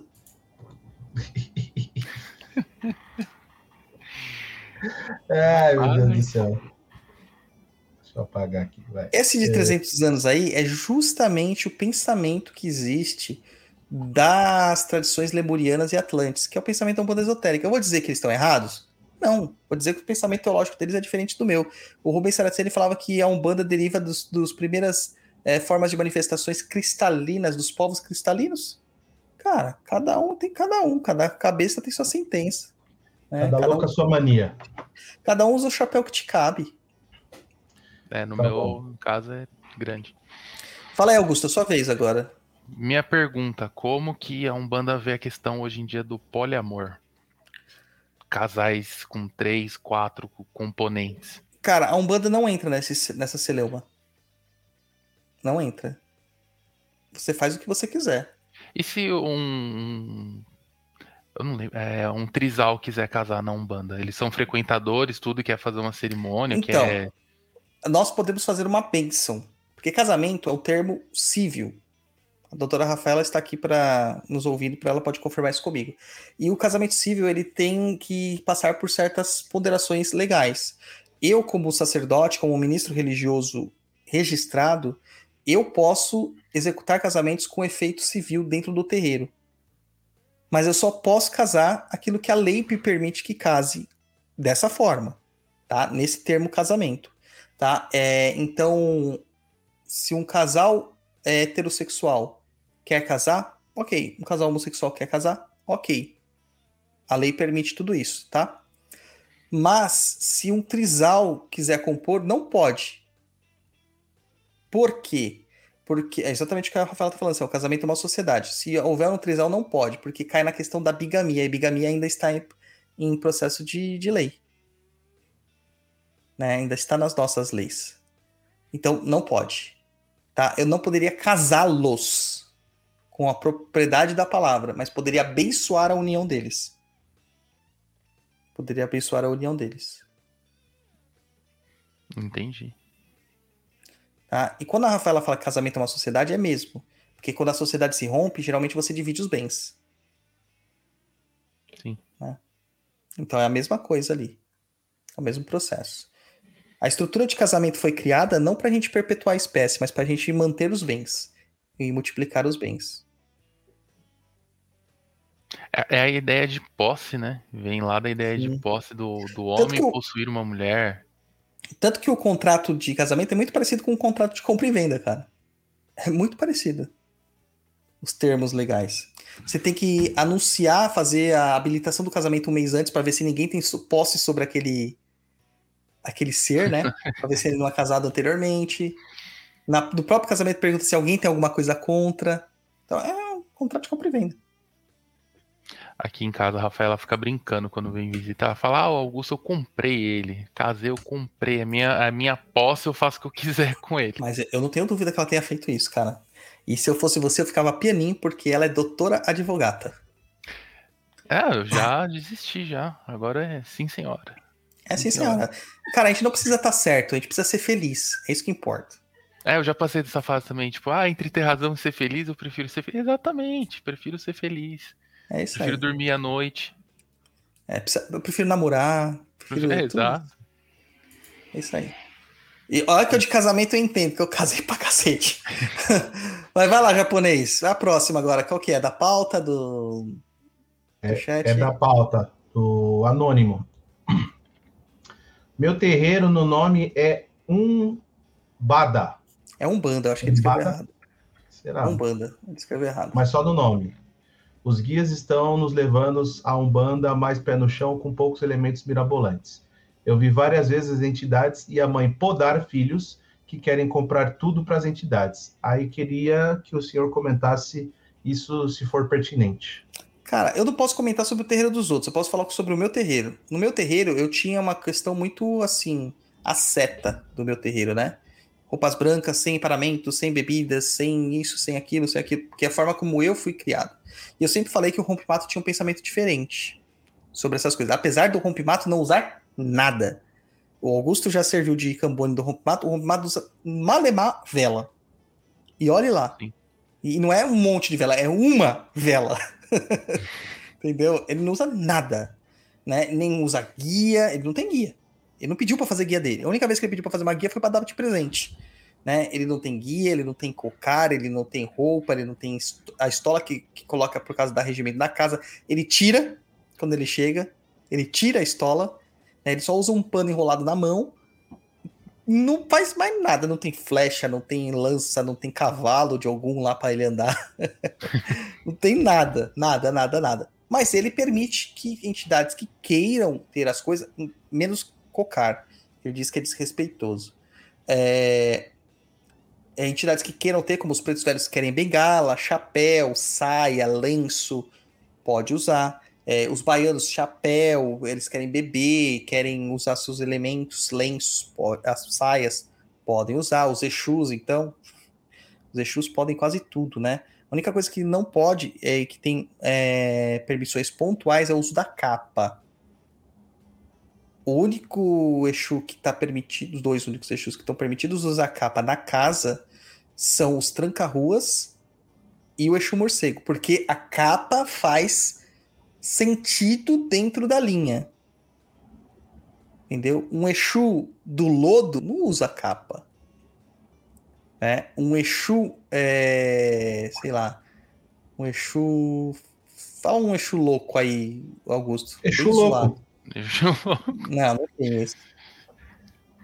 Ou o Exu Ventania? Não usa capa, é um indígena. É, não usa capa, encantado, mas que vem com, geralmente com trejeitos indígenas. Um Pantera Negra não vai usar capa, ele vai usar o quê? Uma, uma onça na cabeça, né? Como capacete e, e tudo mais. Então, Eu- assim, pode falar. Eu tava cambonando o, o seu rompe-mato. E foi no dia que ele liberou saia para as pretas velhas, bengala, tudo mais. E o que ele falou com relação aos caboclos, ele, ele não vai permitir, ele falou, não, não tem necessidade, porque não tem o elemento mágico, vamos colocar ali. Não- um caboclo não precisa de um cocar para trabalhar, é, é só para ficar bonito e que isso faria seria maltrato aos animais, né? Questão de pegar pena. Ele falou: não, não, não, precisa. Caboclo não precisa disso. Agora já Uhum. as outras pode usar sem problema nenhum. É porque faz parte da, da ritualística e da magia deles, né? É, faz parte das magias deles. Então acaba que tem essas questões bem pontuais, tá? Mas são, são pontuais. Então, assim, a gente não tem como falar que vai podar porque a entidade quer coisas e isso que transforma a religião numa uma bagunça. Não, não é. É, Depende de casa para casa. Quando a gente fala as críticas que a gente tem contra a Umbanda Sagrada, lembra-se, gente, é que são críticas intelectuais não é desmerecimento da religião e nem das pessoas que praticam esta religião, porque a Umbanda Sagrada funciona para muitas pessoas. Traz alento, acalma o coração e tudo mais, né? Então, de boa, cara, de boa. É, Agora, quem define o ritmo que vai o terreiro é o guia-chefe. Essa estruturação de franquia, porque é uma- como se fosse uma franquia, né? Você tem uma estrutura central, tem um órgão central que define como vai ser o modelo de negócio para as outras lojas. Lembrando que todo terreiro é uma instituição jurídica. Então, a gente pode considerar uma, entre aspas, loja, tá? Quem define isso é o guia-chefe do terreiro. Ah, o pai de santo foi fazer um banda sagrada, se fez um banda sagrada, mas o guia dele não é de um banda sagrada e não tem relação com a Umbanda Sagrada. E aí ele vai mudando aos poucos, realmente. O que aconteceu com o Rompimato? Ele tem a estruturação da casa de onde eu vim, mas ele foi acrescentando a ritualística dele. E é por isso que as umbandas não têm um órgão centralizador e nunca vai ter. Nunca vai ter. Tá, Então é isso. Vamos lá, Mudou próximo. muita coisa do, do chão de Jorge na Tuiuti pro chão de Jorge pra Barvança agora? Cara, eu acho que por ter mais espaço, algumas coisas são mais liberadas. Saias não eram permitidas por causa do espaço, porque as pessoas iam pegar fogo nas vestes, como já pegaram lá na, na festa de Pombogira, que Pombogira era liberado usar saia, né? E a pessoa sentou em cima da vela. Desincorporada, né? Uhum. Ah, porque ficou, sei lá, onde estava com a cabeça, sentou e não viu a vela no ponto porque a gente não tinha espaço, né? Então algumas coisas mudam por causa do espaço. Então são adaptações que acontecem sim por causa do espaço. Agora, de ritualística não mudou nada. Só a inclusão de alguns elementos por questão de espaço mesmo. Agora, de ritualística não mudou nada. Na Kimbanda mudou Ixi, na Kimbanda. porque houve uma, uma cisão, né? Até para todos os meus ouvintes aqui que também seguem a- o chão de Jorge e a cova de Tiriri, o nosso terreiro é híbrido, mas são duas estruturas separadas. A cova de Tiriri, que é o templo de Quimbanda, se utiliza do espaço físico do chão de Jorge. Que é quem tem mais giras, que é o que tem filhos de ca na casa, etc. A cova é como se fosse tipo o último passo da pessoa nessa escalada. É como se fosse o círculo interno da casa, né? The inner circle. E tanto que o Tiriri ele diz que só quer gente na Kimbanda que esteja firme na Umbanda. Então, é, uma pessoa que chega lá, ah, quero só iniciar na Kimbanda. Para ele não funciona. Entendeu? Mas nosso sistema é híbrido. Então, numa gira de Kimbanda, vai ter o nosso Congá com Santos. Porque o terreiro é do rompimato. Os Exus estão se manifestando lá. Nós não temos dois espaços separados. Tá? Mas o toque, a energia, a essência do trabalho é completamente diferente. Muito, muito diferente. Quem entra na Cafua, as pessoas não podem entrar na Cafua. Cafua é a casa de Exu. Só quem é da casa. né? Aliás, quem é da casa nem pode entrar direito, só quem é da Kimbanda mesmo que pode entrar lá e mexer em tudo, né? É, Quando a gente foi fazer a, a fundamentação lá, você tava, né, Augusto? Tava. Me diga qual foi a sensação das pessoas, e a sua também, quando a gente começou a fazer as ritualísticas de Exu lá. Nossa, foi uma energia completamente diferente. Teve gente que, que de- deu uma afastada, que não, não quis ficar perto. É, é outra coisa, é outro, outra energia. Por mais que seja, é que nem foi dito, né? Por mais que seja o mesmo espaço, a energia é diferente, a manifestação é diferente. Foi tudo, É tudo diferente, cara. tudo diferente. Os Exus se manifestam diferente, o trabalho é diferente, o resultado do trabalho é diferente, porque segue a metodologia da Kimbanda. É, apesar que a minha Umbanda sempre foi essa Umbanda velha, essa Umbanda de mistura de macumba, sabe? Os próprios. é, cara, o meu Ogum come, come bicho, né? Meu Ogum ele pede pra cortar. É, então, é, não é tão discrepante assim. É mais um entendimento mesmo. Né? É mais um entendimento ali. Só que, claro, a pessoa que vai na- no- lá em busca de uma gíria, ela não vai saber a diferenciação é, entre uma coisa. Ah, é muito parecido com uma gíria de esquerda. Porque o toque que nós fazemos de Kimbanda é um toque de atendimento, que raramente tem isso na, Umbanda, na Kimbanda, né? Na Kimbanda você não tem quase toque de atendimento, você tem o trabalho individual. Ou seja, você vai me contratar e se eu precisar que você vá lá, você vai. Se não, eu vou fazer tudo à distância. Porque na Kimbanda não tem essa questão de presencial e à distância, é tudo espiritual. Você consegue se ligar em qualquer canto do planeta espiritual. Cara, eu tenho cliente é, do Japão, do Canadá, tenho cliente da França, da Suíça, da Finlândia, da Rússia, ah, da China, onde mais? Da Austrália. Tenho gente de todo mundo. E os trabalhos são efetivos, funcionam, as pessoas me trazem retornos maravilhosos de feedback. É, então a Kimbanda ela preza isso. A Umbanda que precisa mais desse negócio da comunidade, de estar perto e tal, e ter essa participação e tudo mais. Apesar que os trabalhos também podem ser feitos à distância. Trabalhos de, de magia, né? Não um trabalho de consulta, propriamente dito. Então quando a gente abre um toque de Kimbanda, é para as pessoas conversarem com o Exu. Porque na Kimbanda o Exu não precisa estar em terra o tempo todo. É para a pessoa conversar com o Exu, para se sentir bem. Tem o ritual. O toque de Kimbanda terminaria no ritual. A gente faz o ritual, fecha o ritual e acabou. Dura o que o ritual? 30 minutos, uma hora no máximo. Uhum. Eu terminaria aí. Aí depois a gente abre a questão das consultas, porque as pessoas gostam de falar com o Exu, gostam de um aconselhamento mais direto e etc e tal, então a gente abre para consulta. Mas isso, tradicionalmente, não, não é regular da Kimbanda. né? Então a pessoa pode associar isso a uma gira de esquerda, que acontece na gira de esquerda.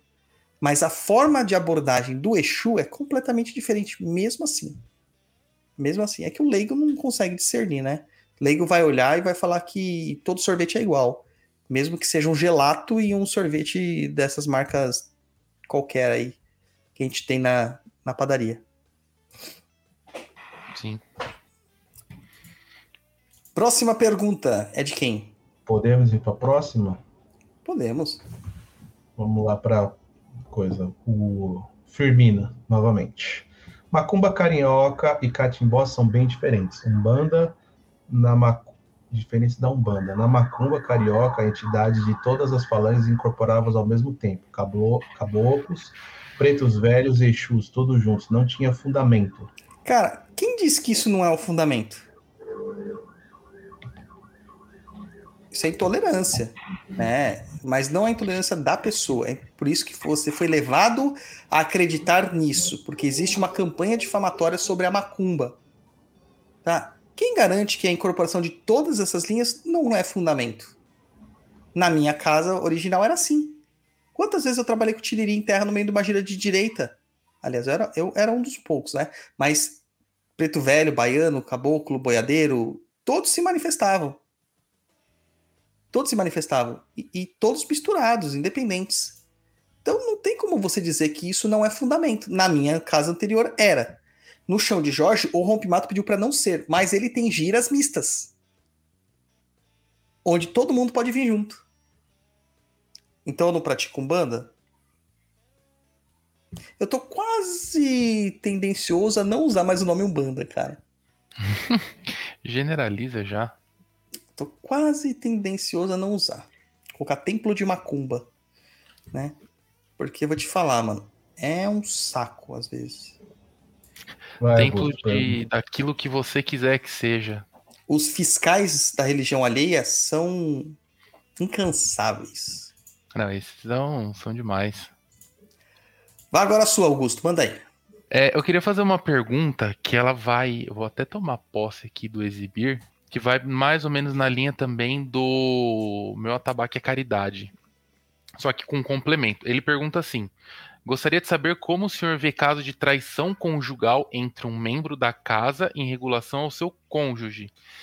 E eu queria complementar perguntando como que a Umbanda vê também a questão de relacionamento aberto, casal que gosta de ir pro swing, é, tipo, como que se tem. Aí entra na questão da primeira pergunta, a questão da, da moralidade, da, do casamento, enfim. Cara, a Umbanda não vê essas coisas. Ela não se regula em fórum prima- privado. É, Vamos contextualizar aqui. Se um relacionamento é aberto e ambas as partes concordam com o relacionamento aberto, está tudo bem. Está tudo bem, está tudo ok. Se o relacionamento é baseado no swing, tá tudo bem também. Se é um acordo entre os pares e os pares estão de acordo com isso, ok. Até porque, não sei se vocês sabem, muitos dos povos africanos e muitos dos povos indígenas, eles são poligâmicos. E às vezes não tem matrimônios. As casas são comunitárias. Tá? Originalmente. Como esses espíritos são ancestrais, que advindos de épocas antigas, a gente acredita que essa parte também faz parte deles. Quem tem essas questões de regulações morais baseadas no sexo é o ocidental, o europeu principalmente. Por causa do, do cristianismo que é, demonizou e transformou em pecado qualquer coisa que é desejo carnal. Tá? Agora, no caso de traição, está sendo contrário ao acordo que você tem com a sua parceira. Isso aí é uma ofensa. Isso é realmente errado. Uma pessoa que mantém uma amante, por exemplo, é errado. Né? Ou a pessoa que é amante, também é errado. Uma traição é vista de uma forma muito ruim. Porque a gente não pode nunca. Tem uma coisa assim que é muito importante, cara. Nunca ofenda o ori do próximo. Quando as coisas estão combinadas, não há ofensa. Mas se não está combinada, você ofende. Então você nunca pode ofender o camutue do próximo. Nunca. E nesse caso é uma ofensa. E nesse caso, é, muitas vezes a pessoa é afastada. É dado para ela a chance de um tratamento. Não é que ela, ela é expulsa, entenda, não é expulsa. Ela é afastada para tratamento, para ela entender onde que ela errou, o porquê que ela errou, o que, que aquilo ocasionou de problemas para ela e resolver esses problemas para depois, estabelecido, ver se pode ser é, reintegrado a, ao, a linha, né? A linha de Uhum. mediúnica. Tá? Algumas punições não são a olhos vistos. Porque uma coisa que vocês têm que entender, gente, é que vocês buscam muito a vingança. A punição vexativa. Vocês querem ver uma pessoa que errou sendo punida e execrada publicamente. E, pri- e- Eternamente, de né? é, eternamente. De preferência, se você puder pisotear nela, você quer fazer isso. Mas não é assim que a justiça divina atua. Às vezes, a vergonha ou o sofrimento pessoal de uma pessoa já é o bastante como punição para aquilo. Né? Então, cada coisa é uma coisa. Tem que tomar cuidado também. Tá? Olha, eu tomaria cuidado, Augusto. A Rafaela falou que você está muito interessado em terceiros na relação. Tá? Que o swing é influenciador japonês. Certeza. Olha lá o povo que ele faz swing atrás dele lá. Ó. Tudo ainda é swing Me- com fetiche, cara. É fe- usa até uniforme. Me inclua fora dessa. Ele gosta de lycra. Olha só, ele gosta de lycra. Tem Ô, japonês, na sua de couro. Na sua época você era qual. Você brincava de qual Power Ranger? Qual cor que você era? Não, na minha época não tinha Power Ranger, era Change, mano. Eu era o Change Dragon, né? O vermelho. É o chefe, o líder. Que é o chefe, que é o chefe da, da quadrilha aqui, ó. Do, enfim. Douglas era de Marmaid aqui, ó.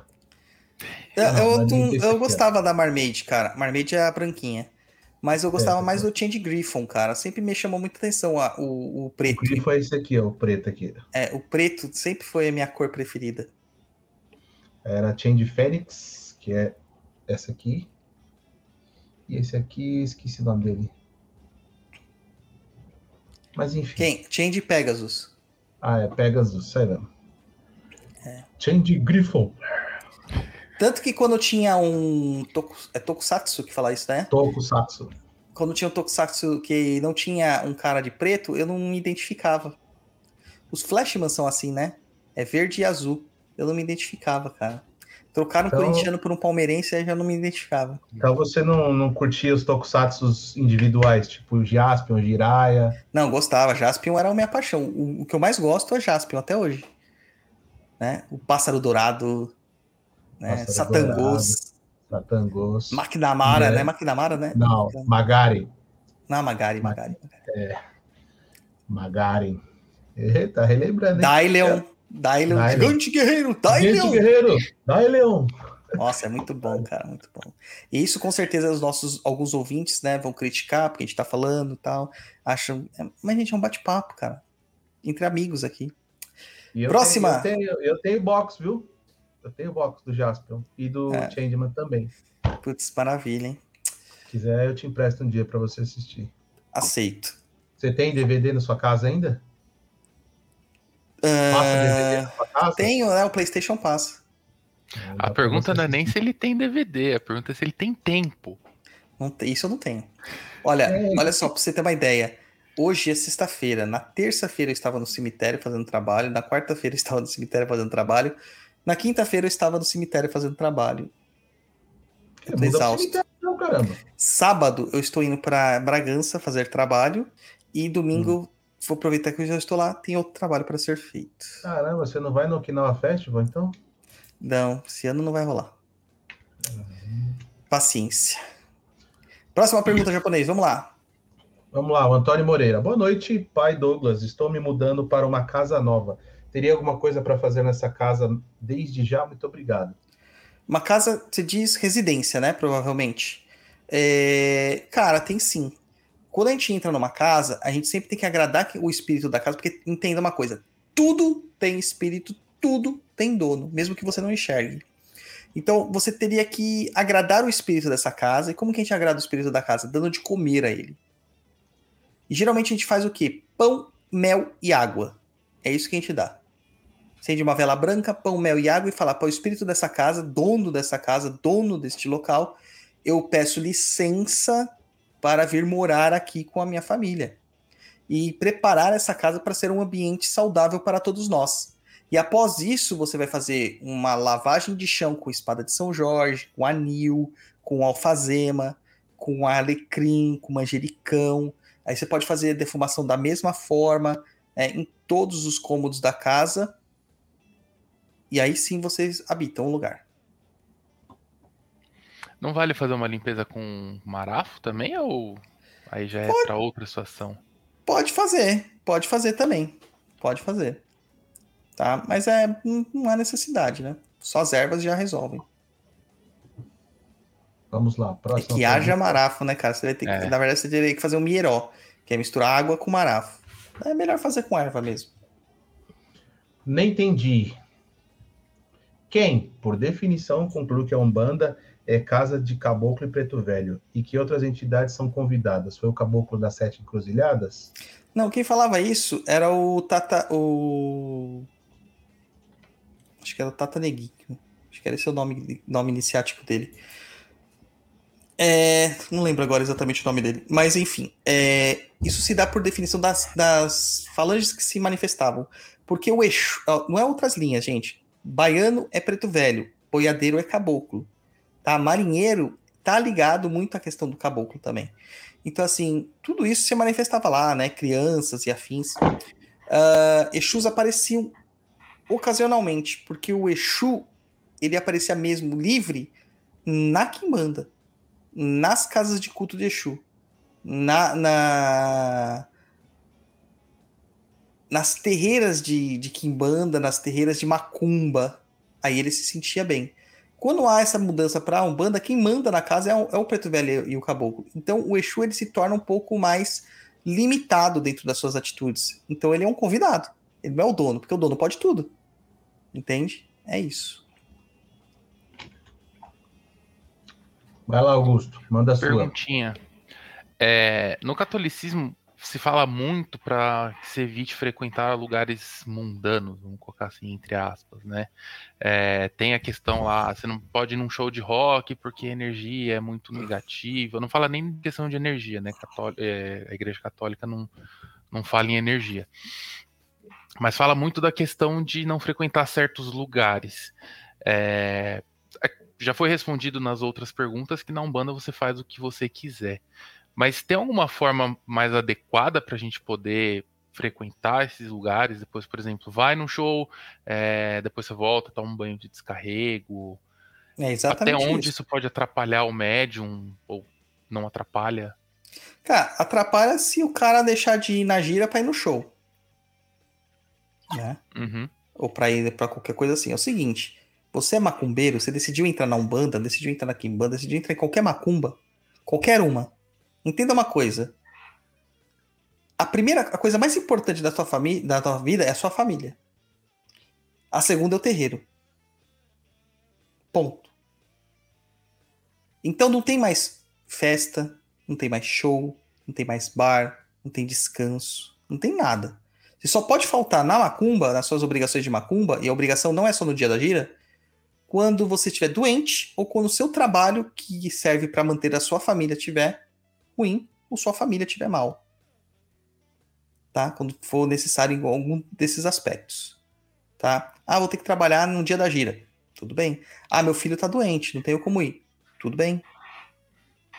Entendeu? Ah, não vou porque eu vou no aniversário de um amigo. Esquece. Nem vai mais pro terreiro. Nunca mais. Ah, não vou porque eu acordei meio, sabe, meio coisado, tô com uma preguiça. Não vou. Não vai mais também. Não vai mais. Nem fala isso pra mim, porque se eu. Cara, se você fala isso pra mim, você nem entra mais no meu terreiro. Filho de santo não tem feriado, não tem férias, não tem final de semana. Porque pai de santo não tem também. Porque todos vocês ficam mandando mensagem o tempo que for, na na hora que for. Eu já recebi de madrugada, de final de semana, de noite, durante o dia. Não importa o que eu esteja fazendo, eu recebo mensagem de vocês pedindo ajuda. Então, o mínimo que vocês têm que fazer é o contrário, é, também é, é reciprocidade. Nem é só pelo Pai de Santo, é pelas entidades mesmo. Então, a gira é o evento social da sua vida hoje. Então, A gira de 13, desenvolvimento é, é- a- a- o evento social. pra quem Ah. tava pensando no dia 13 não ir por causa do clássico, Esquece. Esquece. Se se não for, nem vai mais. Ainda mais pelo que significa o dia 13. sim, dia 13, vixi. Não, não é só porque é o aniversário do- da festa do Tiriri, não, que a gente faz.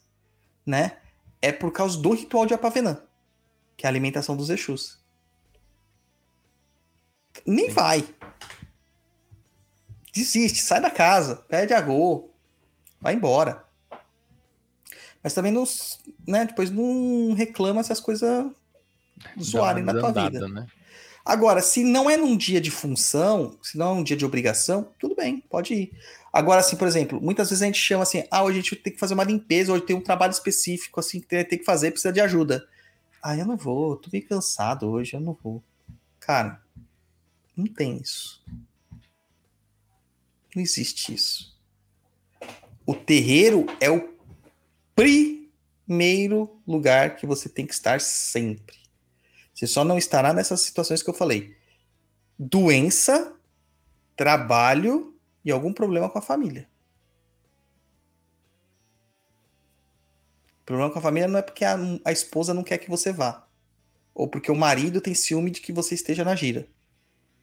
Não é isso. É dificuldade real. Dificuldade real.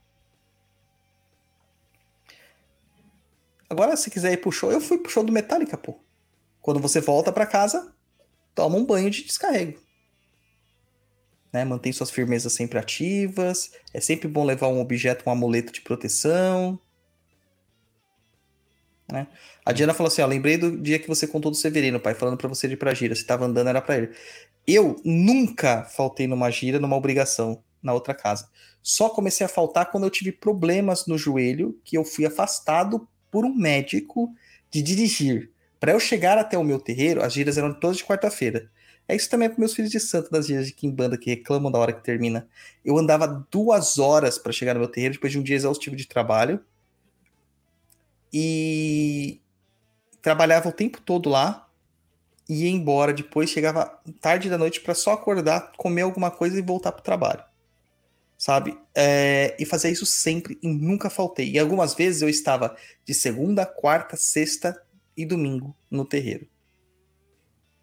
Então, assim, eu estava lá, nunca faltei, só faltei, comecei a faltar quando o médico me afastou, porque eu não podia dirigir mais do que 20 minutos, porque meus joelhos falhavam. Então, o perigo que eu tinha era de fazer alguma algum acidente, não só me prejudicar fisicamente, mas alguém no trânsito. Então, foi uma época que eu dirigi muito pouco foi uma época que eu andei, que eu estava fazendo tratamento e consolidou com a movimentação que os próprios entidades da casa mandaram eu abrir minha casa. Eu acho que foi um afastamento da casa. Falou assim, filho, vai montar sua casa logo, sabe? E hoje eu, meus joelhos estão bem, tá? Para quem perguntou. E eu lembro que uma vez eu cogitei de não ir no terreiro, porque eu tava meio assim, tá? Tava meio coisado. E o Severino, era dia de baiano, que eu, não que era dia de baiano, era uma gira mista como todas eram lá. Mas eu sabia que o Severino ia vir, porque eu sempre sabia quem ia vir no começo do dia. E eu lembro do Severino falar assim, que se eu tinha pernas para andar, se eu tinha boca para falar, e se eu ainda tinha braços para me movimentar, que eu pudesse ir nem que se fosse arrastando.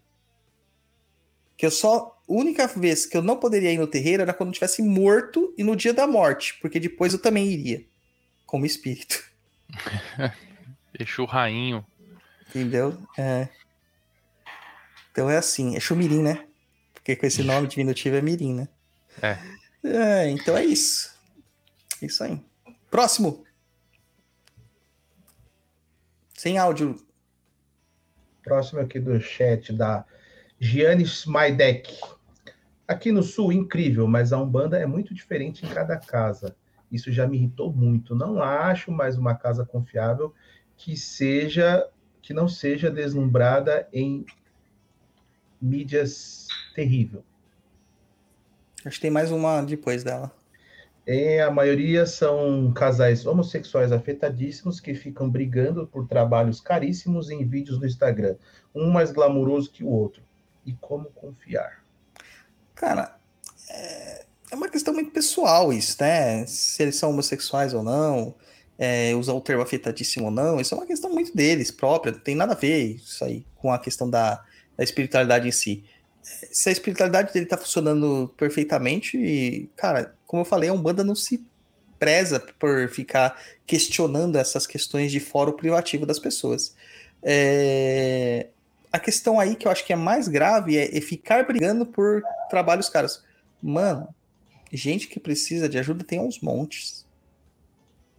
E o mínimo que se pode fazer é realmente pagar por aquela ajuda que você precisa.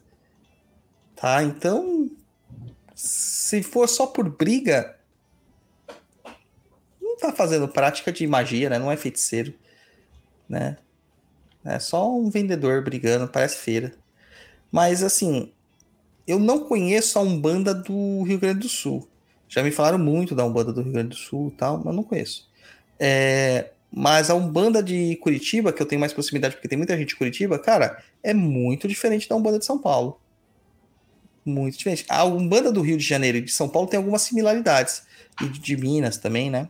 Mas a Umbanda de Curitiba, mano, é muito diferente. Parece que todas elas lá, elas bebem da mesma fonte que a do terreiro do Pai Maneco. Então, assim, eu tenho como falar que é certo ou errado? Não. Cada lugar é cada lugar. Se adequou àquela questão daquele povo que, que habita lá com as suas questões culturais. Funciona. Mas tem gente que não se sente é, confortável com isso e procura uma Umbanda paulista, uma Umbanda carioca, que se sente mais é, confortável com essa prática que a gente faz aqui. Mas não quer dizer que está errado. Tá? Não quer dizer que está errado. Agora, a questão de confiança, é indo. Não tem como saber. Tem que ir. Essa é pro Augusto, ó. O Augusto participou do filme 300 do Túlio Mota Ribeiro. Não. Participei não, mas por que? Tô. Não entendi. Cada Deve da tá, deve barba? tá falando que você é parecido com o Leônidas. Ah, eu sou mais bonito, né? O Augusto tem mais. O Augusto tem 1,90m, mano, de altura. Então vocês têm que 1,90. tomar cuidado, cara. Que o bicho é bruto, o bicho é grande. Só grande também, né? Porque força pff, passou longe. Eu vi lá você trocando as lâmpadas do terreiro. Deu sangue. É, deu sangue pelo terreiro. Deu sangue. Quase toda Vai vez lá. que eu vou lá Vai, fazer a manutenção pergunta sangue. aí. Minha pergunta é: tem alguma coisa que filho de santo ou praticante da Umbanda não pode fazer, mas que, tipo, ninguém dá muito valor? Ou é muito nessa questão da faça aquilo que você quiser sem prejudicar o outro? Não, tem uma coisa que não pode fazer: perder a axé. Falar mentira. Uhum. Ainda mais quando é de uma casa de algum. E fazer coisas que são erradas, que a gente sabe que é errado. Roubar, matar, enganar, assediar. Entendeu? Existe uma diferença muito grande, gente. Eu vou falar a questão do assédio. Entre você paquerar, chavecar uma pessoa e ser recíproco. É, mesmo que seja uma fantasia, tá? E ser recíproco. É, e assediar uma pessoa. O assédio é crime. A gente não compactua com crimes. Tá? Mas você pode conversar com uma moça. Você, mesmo que você tenha conhecido ela no terreiro, seja, irmã de santo, filha de santo, qualquer coisa do tipo. O pai de santo com a filha de santo geralmente não é muito bom, né? Que no meu caso, o que acontece? Eu já namorava a Bárbara antes dela ser minha filha de santo. Então foi um processo inverso. Ah, não seria legal se eu começasse a namorar com ela depois que ela fosse minha filha de santo. Não seria legal. Tá? Essa questão, assim, essas coisas, elas são muito complexas. Então a gente tem que tomar um certo cuidado. Porque a pessoa vai falar assim: ah, nem pode mais chavecar hoje em dia porque tudo é assédio. Cara, não é que, não, que tudo é assédio. É que tinham muitas coisas que eram assédio que a gente não considerava assédio. A gente não via que era assédio e fazia errado. Já fazia errado. Tá? E que hoje, com um entendimento novo, com novas, novas discussões sobre o tema, é, profissionais de saúde psicológica, as profissionais que defendem os direitos das mulheres, que trazem elucidações sobre esse tema, a gente percebe quanto isso é pernicioso para uma mulher. Eu vi um. Certo que era um meme, né? Mas com fundo de verdade. O cara criou um meme para vender é, joguinho na internet. Os jogos velhos dele, né? Só que o, o avatar que ele criou, a personagem que ele criou, o Instagram, tudo, era uma mulher. Só que ele não, ele era um, um homem. Porque a mulher vende melhor. Só que ele fala assim: que todo mundo vinha atrás do joguinho, chavecava, assediava, e que não sei ele dava o nome de Ana pra esse, pra esse avatar. E ele falou assim que ele teve que matar a Ana, porque ele já não tava aguentando mais o assédio, nem era sobre ele. E ele falou assim: parabéns às mulheres que não conseguem se livrar disso o tempo todo, não conseguem se matar. Né? Mas algumas se matam. Eu ia falar uma informação, mas acho que eu não posso. Não. Informações é, comerciais, enfim. Não não pode. É. Não pode. Quando a gente terminar a transmissão, você fala, que agora eu fiquei curioso. Tá bom. E aí, cara, é, nesses casos assim, a gente pede para evitar. Então, o que acontece? No terreiro vão muitas pessoas fragilizadas. E às vezes você se utilizar dessa fragilidade para conseguir alguma coisa desta pessoa, isso é assédio. Seja assédio sexual ou moral, entende? Não importa, é Uhum. assédio. É, e falar mentiras, falar verdades. O que que é uma mentira? Mentira é qualquer coisa que não tenha fundamentação clara e explícita. Não importa o que eu acho. Não importa o que, eu, o que parece. Se não é, não pode ser falado, porque isso é desperdício de axé.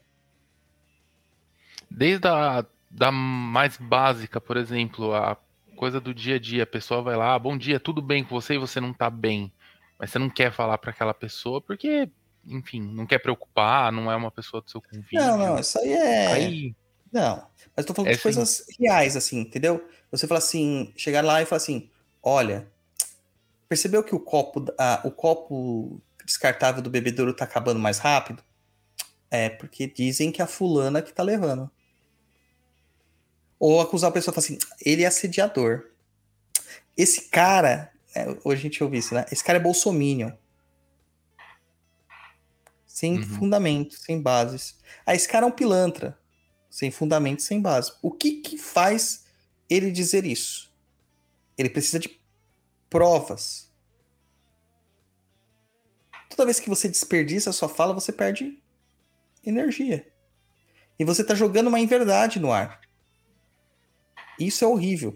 Tem uma passagem do Chico Xavier que fala sobre essa questão da fala. Que ele tava tão corrido tal, ele era funcionário público, né? Ele tava tão corrido que passou uma mulher e falou assim: Ai, Chico, te encontrei, não sei o que. Ele falou: Ai, desculpa, irmã, não sei o que, é bênção, não sei. Eu tô corrido. E o Emmanuel vem na hora e fala assim: Volta, olha.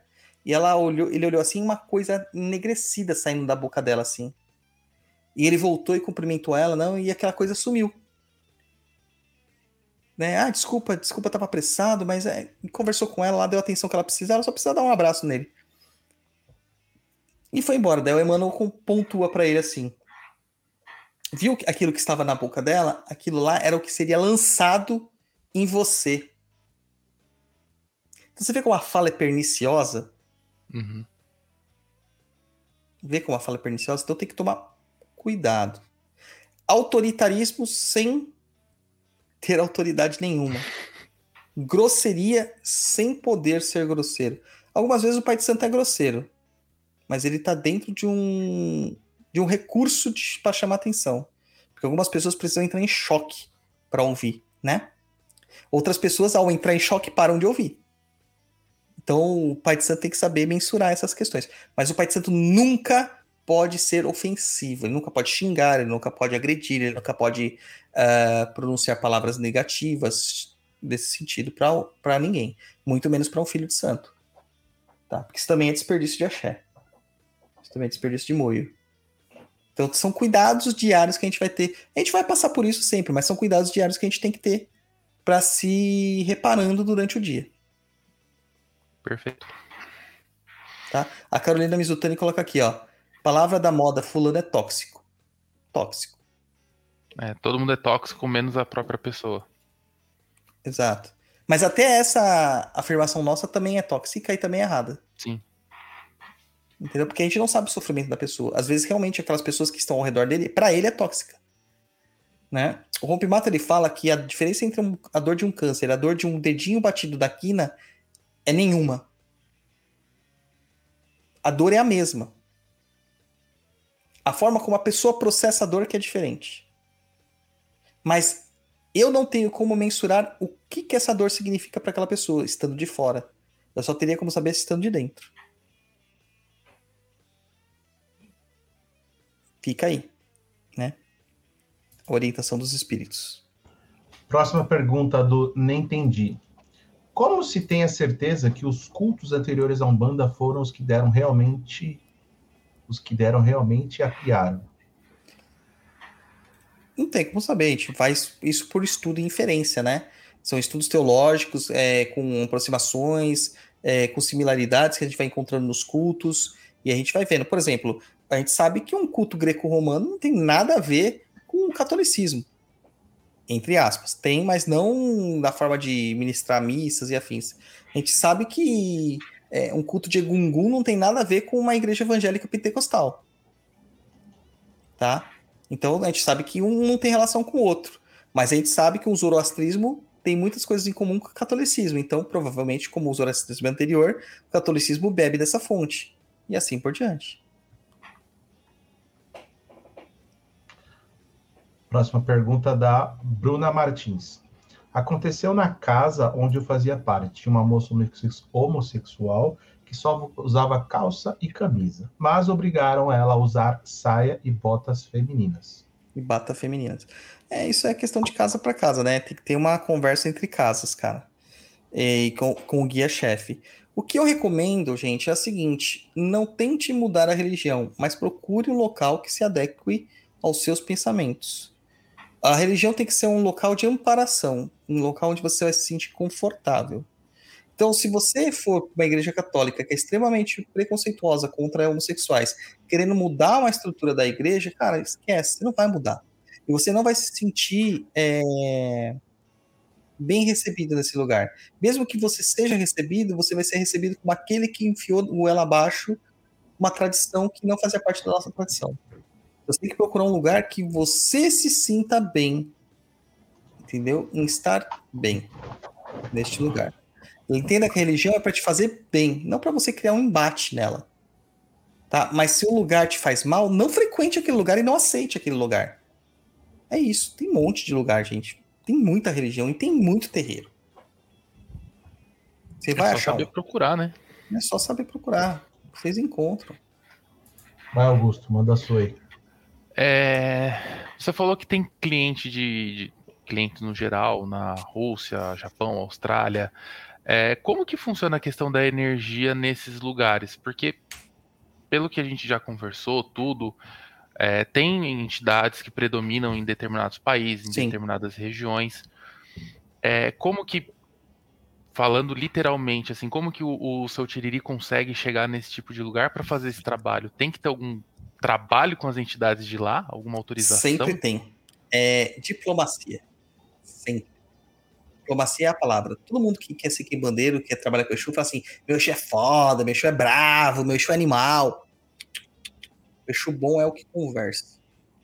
É o diplomático, é aquele que você não vê ameaça nele, mas ele é uma grande ameaça. Grande ameaça.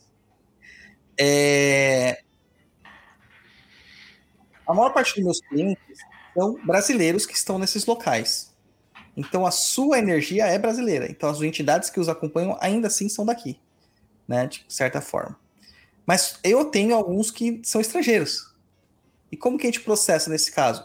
Conversando com a ancestralidade dessas pessoas e vendo o que, que a ancestralidade quer. É, pode ser que no caso, às vezes a gente tem que fazer, que nem eu, eu fiz um trabalho, para você ter uma ideia, de uma moça. Hoje essa moça está em um país da América, da América Central, que eu não vou citar o nome, porque não quero que identifique ela. E o pai dela, é, a família dela, tinha um engenho de é, farinha d'água, que é um tipo de farinha muito comum no Nordeste, né? É uma farinha mais amarelada tal. Eu não sei como que é o gosto dessa farinha, porque eu não costumo comer. Eu nunca comi, na verdade, essa farinha.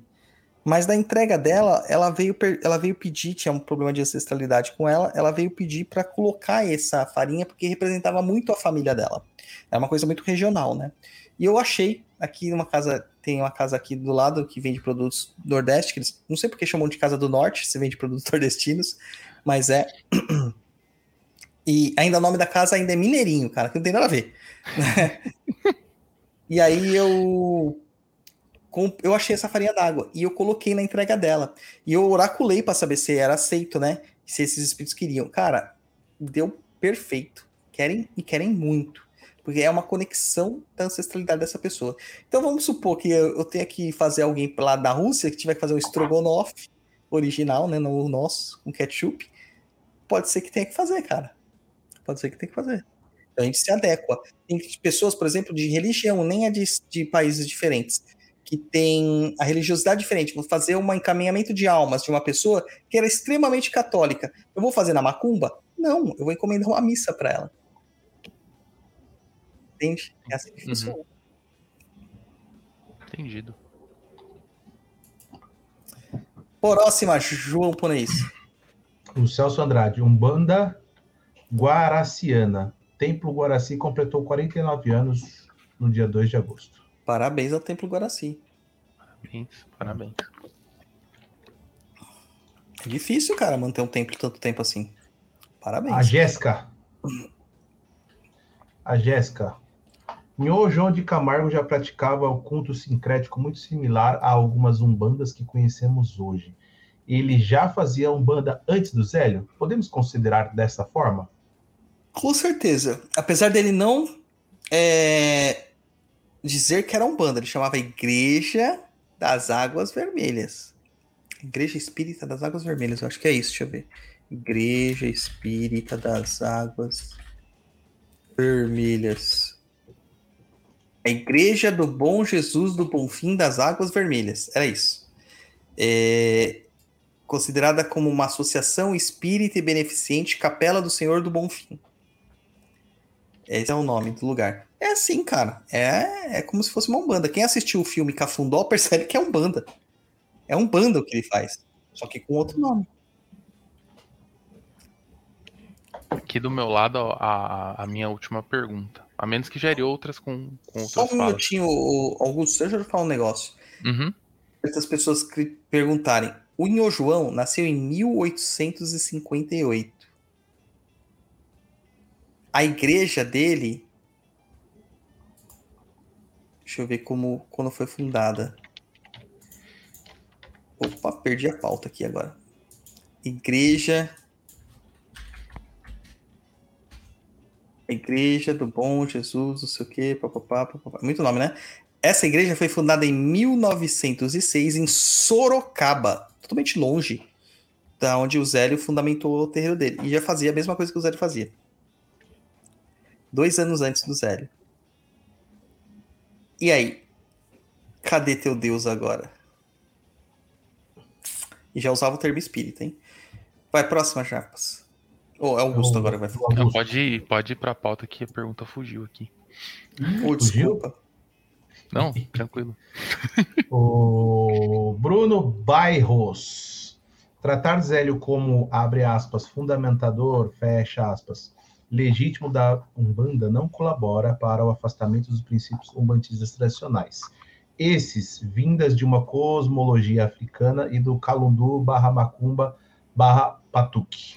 Cara, eu acho que você não entendeu o que a gente falou. Nós falamos que ele é um dos. Um dos, não o fundamentador. A Umbanda, ela é eclética. Ela é abrangente. Então, o Zélio é um, Tata Tancredo é outro, as pessoas do Calundu são outras, as pessoas da Cabula são outras, as pessoas do Candomblé de Caboclo são outro. Ele é um dos. Não o. Agora, se a pessoa ela se acha tão dona da Umbanda assim que ela quer determinar o que é o que não é Umbanda, cara, já tá começando a fazer tudo errado. Porque, como eu disse, nenhum espírito de Umbanda é umbandista. E uma prática de Umbanda tradicional africana não tem nada a ver com aquilo que nós praticamos aqui. É feitiçaria, nem incorpora espírito. Incorpora só em momentos muito, muito, muito, muito raros. Que é muito mais parecido com a Kimbanda. É muito mais parecido com a Kimbanda. Voltou aí, Augusto? Lembrei. Qual que é a polêmica mais desnecessária da, da Umbanda enquanto religião, enquanto fundamento?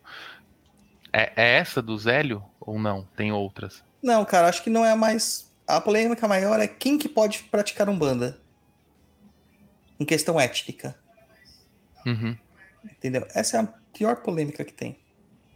É a mais, mais perda de tempo. Mais perda de tempo. Porque se a gente for definir quem pode praticar qual religião por, por questões étnicas, a gente vai ter que tirar todo o catolicismo do mundo, todo o cristianismo do mundo, vai ter que tirar todo o budismo do mundo, porque budista tem pra caramba na China, na, no Japão, e Buda era indiano. É, Buda era indiano, não tem nada a ver sabe? É, é um- uma perda de axé danado isso aí.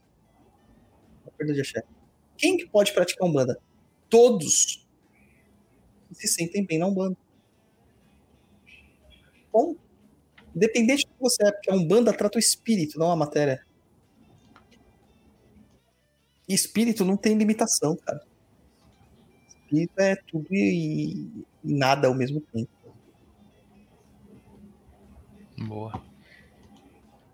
Vamos lá, próxima pergunta da Karen Jones. Zélio, abre aspas, embranqueceu, fecha aspas, o candomblé ou inseriu a negritude no kardecismo? Nenhum, nem outro.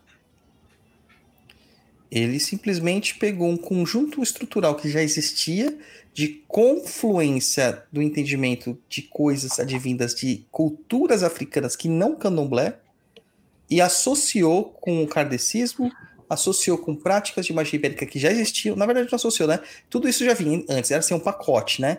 O pacote era cultura africana, tanto Yorubá quanto Banto, mais é, cultura nativa brasileira, principalmente dos povos tupis, mais feitiçaria ibérica e catolicismo popular.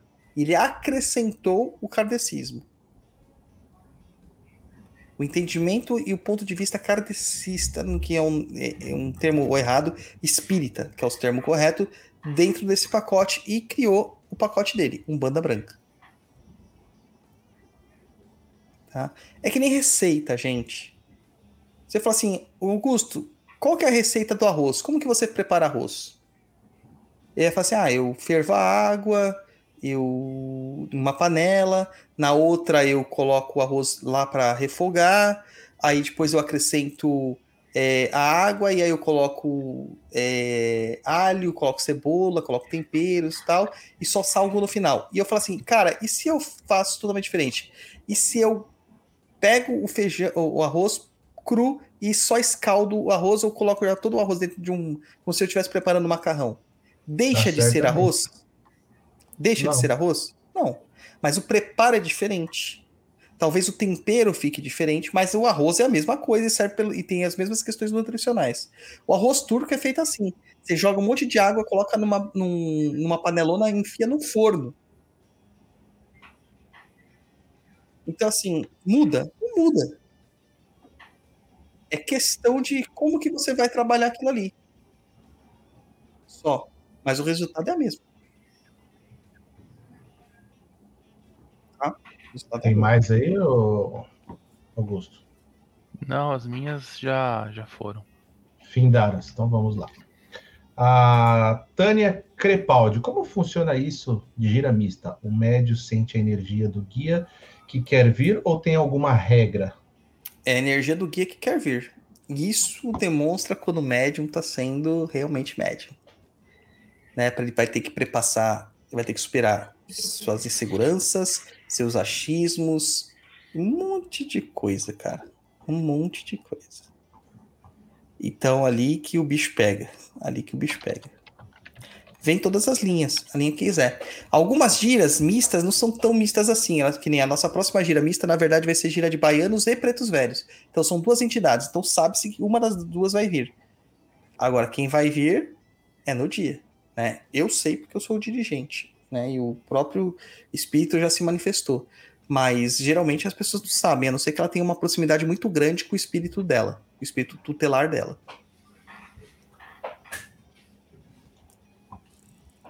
Próxima. Ai, apaguei a próxima. A Gisele Nogues. É possível uma pessoa roubar a entidade da sua? Olha, Não diria roubar, tá?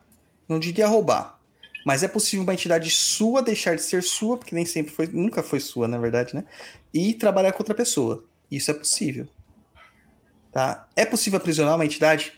É possível, por meio de feitiçaria. Mas não é todo mundo que sabe fazer isso, não, tá? São poucas pessoas que conseguem fazer isso. Poucas. Poucas. Essa questão da entidade se aproximar ou não ser da pessoa entra na questão, por exemplo, é, até que foi falado no, no último Talk Magic Show, com relação a, ao assentamento, por exemplo. A pessoa vai lá, assenta o eixo dela, deixa na, no terreiro e não cuida. Passa a ser cuidado por uma outra pessoa. Entra nesse aspecto? Porque vai. Também. Uhum. Também. É que tem entidades que não são suas por definição. Tem alguns que são ancestrais, outros que são simpáticos.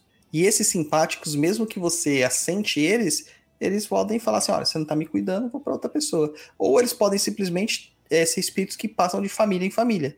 Né? Na nossa casa a gente tem um caso desse. O Zé Pilintra, que trabalha com Engalo Chito, é um caso desse. Ele é um espírito da família dele, que já trabalhou com dois tios deles antes dele. E que se manifesta nele. Hoje, porque os tios morreram. E no oráculo dá para saber para saber isso ou dá, dá para saber tudo. No oráculo você sabe tudo. A questão é, eles querem revelar isso. Não se esqueça que o oráculo é sempre respondido por um espírito. É, ele pode simplesmente fechar ali, né? Sim. Com certeza. Vamos lá. Próxima pergunta do Bruno Bairros. Então, não há necessidade de embate às linhas brancas de Umbanda pelo termo. Centros espíritas umbandistas são umbandas e umbandas são macumbas, que umbandas são como os umbandas antigas. Como é que é que é? Cara, não tem que combater nada, cara. Cada um expressa sua religio- religiosidade da forma como consegue. Entendeu? Eu sei que existem coisas aí que são chocantes. Como eu vi, tipo, agora um terreiro que é praticamente um ah, sertanejo universitário, gospel, ah, com os pontos das entidades. Cara, isso é chocante, sim. Porque descaracteriza o elemento principal, que é o couro. Tá?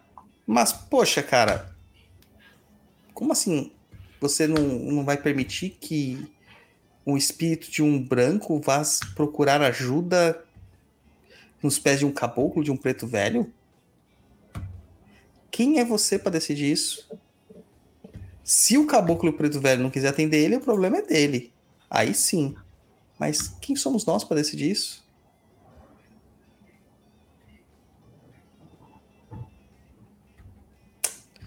Eu sou contra essa questão, essa cruzada que criaram, né, para combater qualquer tipo de coisa na religiosidade.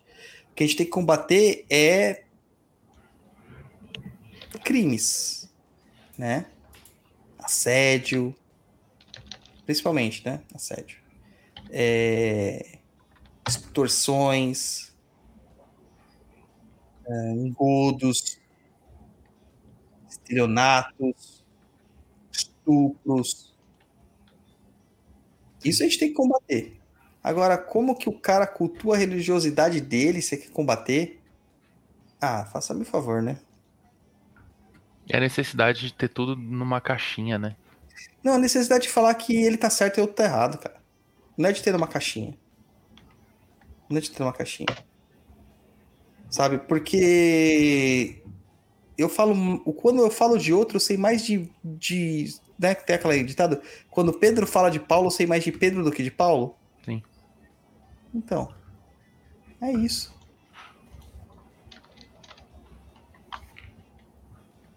Bom. A Diana Martins, pai, não sei se já falou isso, mas temos visto muitos vídeos de um branca sem atabaques. Um apagamento de toda Esse é história. um termo que eu jamais usaria.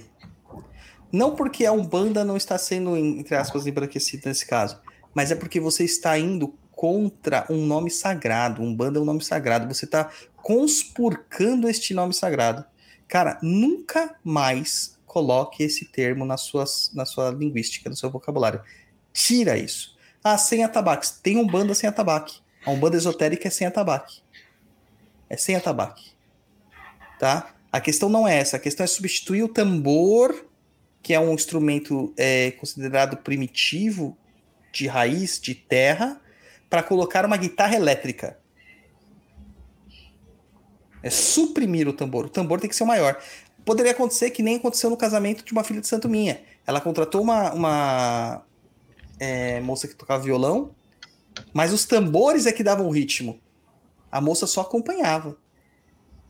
E ficou show. Ficou show. Mas quem manda é o tambor. É isso. O que eu acho dessa tendência, eu não acho nada. Só acho que você usar esse termo não é legal. Acabou as perguntas. Acabou? Acabou. Caramba, que bom. É, 3 horas e 28 de programa, mano. Pelo amor de Deus. Eu tô aqui Foi morrendo de embora, sono foi. já. Tô morrendo de sono. Então, Augusto, faça o seu jabá, diga onde te encontram, etc, etc, etc. Vocês podem me encontrar no meu Instagram, arroba Augusto Lava, mas principalmente no Instagram do Talk Magic Show, que é arroba Talk Magic Show. É, é temos um podcast, lá a gente fala de estudante de magia para estudante de magia. Inclusive, a gente tem um quadro novo, que eu queria pedir a participação de vocês, que é criar feitiços baseado em algum relato que vocês tenham. Então, para mandar o seu feitiço, o seu pedido de ajuda, você pode mandar lá na nossa caixa do Instagram ou no nosso e-mail que é t, t de tatu, m de magia e s de sapo, tms, arroba perdido.co. Curta, compartilhe nossos, é, nossos conteúdos e aquilo que vocês precisarem pode contar com a gente. Maravilha. E você, japonês, vai dar seu tchauzinho pra nós? Em Pessoal, japonês? obrigado. Ah, em japonês não sei. É, pessoal, obrigado aí quem acompanhou. Obrigado aos apoiadores, todo mundo. Amanhã é o Okinawa Festival lá na Praça da Manchester, no Carrão. Quem quiser curtir cultura japonesa, cultura de Okinawa, vai ter muitos comes bebes, merchan de grátis aqui no programa. É, enfim, Por isso que eu não tô transmitindo das Bahamas, cara. Por isso. eu tenho que, eu tenho que reforçar né, a, a cultura japonesa, né, cara? Comunidade, né? Ó, o Comunidade Okinawa japonesa. Festival é incrível. Só perde pro pra floração das cerejeiras do Parque do Carmo. que é também amanhã. Acredite se quiser, os dois eventos no mesmo final de semana. Eu não sei quem foi inteligente que fez isso. É dois burros brigando por público, né? Em vez de cada um fazer num final de semana, não. Fizeram A agora. organização dois, mesmo tá top, semana. Isso é uma coisa que eu sinto saudade, é floração da cerejeira. Então, começou hoje Floração da Cerejeira no Parque do Carmo, tem amanhã e tem domingo também. Festa Comer da um Cerejeira, carigari, né? Ouvir os taiko. Parque do Carmo fica em Itaquera, Avenida Afonso Sampaioso, não lembro o número, mas fica lá em Itaquera. Compareça lá também quem puder, também tem comes e bebes. Faz o pedido debaixo da cerejeira, senta debaixo da cerejeira, espera cair a pétala e faça seu pedido. É isso É aí. uma, é uma macumba isso, Douglas? Claro, é uma macumba. Uma macumba japonesa. Macumba E se você japonesa. joga Pokémon. Go, tá? Se você joga Lá Pokémon no Parque Go do Carmo tem eu, bastante. tem bastante spots, tem bastante Pokéstop, tem bastante ginásio e tem bastante Pokémon. Dá pra curtir muito. Qual que é o Ah, ginásio de eu- cada um? Meu filho tá jogando agora de novo, cara. Eu instalei pra, tipo, trocar algumas, mas eu viciei de novo, mano. Não consigo desligar essa desgraça. Vai andando de carro a 15 por Não, hora também? Cara, não, que carro, eu tô andando a pé. Outro dia eu fiquei andando duas horas e meia caçando Pokémon no Parque do Piqueri, cara. Meu Deus. Por isso que sua internet acaba, né? Tô sabendo. A Pra internet você. acaba. A internet não tem sinal, essa porcaria Deixa- que me venderam. Deixa falar, você. Deixa Ai, você. fala 5G, 5G aonde? Não fui até agora essa cor desse 5G. É meio É G. que, é que eu vou te explicar uma coisa. Na Zona Lost não deve ter. É um ou outro Mano, lugar que deve Eu ter. tô no, eu tô no tatuapé, não é assim que os caras aqui É, falam. faz parte É da Zona o... Lost. Eu sei, mas os caras aqui falam assim: tô no tatuapé, meu. Eu tô no bairro mais nobre da cidade. Não é assim que o pessoal fala? É, Um lixo, é, eu rapaz. A infraestrutura desse bairro aqui fede esgoto. Nossa senhora, Ah, é, no- no Tatuapé o sinal é ruim mesmo. é horrível. Na Penha funciona melhor. Só foi. Isso aí. Questionaram também esse negócio de 4G, 5G. Eu falei assim, cara, 4G começou aí aonde? Itaquera. Primeiro ponto de 4G em São Paulo foi Itaquera. Itaquerão. Na Copa do Mundo. Itaquera. Ah, mas eu vou falar uma coisa. Eu vou falar uma coisa: meu celular não tá pegando nem em 2G. Talvez seja problema do seu telefone novo. Seu aparelho Que você me instruiu a comprar. Mas tudo bem. Ah, não. Boa Vamos- noite a Boa todos noite, os todos. senhores. Até a próxima edição aqui do Papo na Encruza. Não sei se semana que vem a gente tem. Tá perdido? Tem? Deve ter. Vamos ver se a gente consegue gravar. Não estarei E presente. eu sei, eu sei. Por isso que eu estou falando que eu não sei.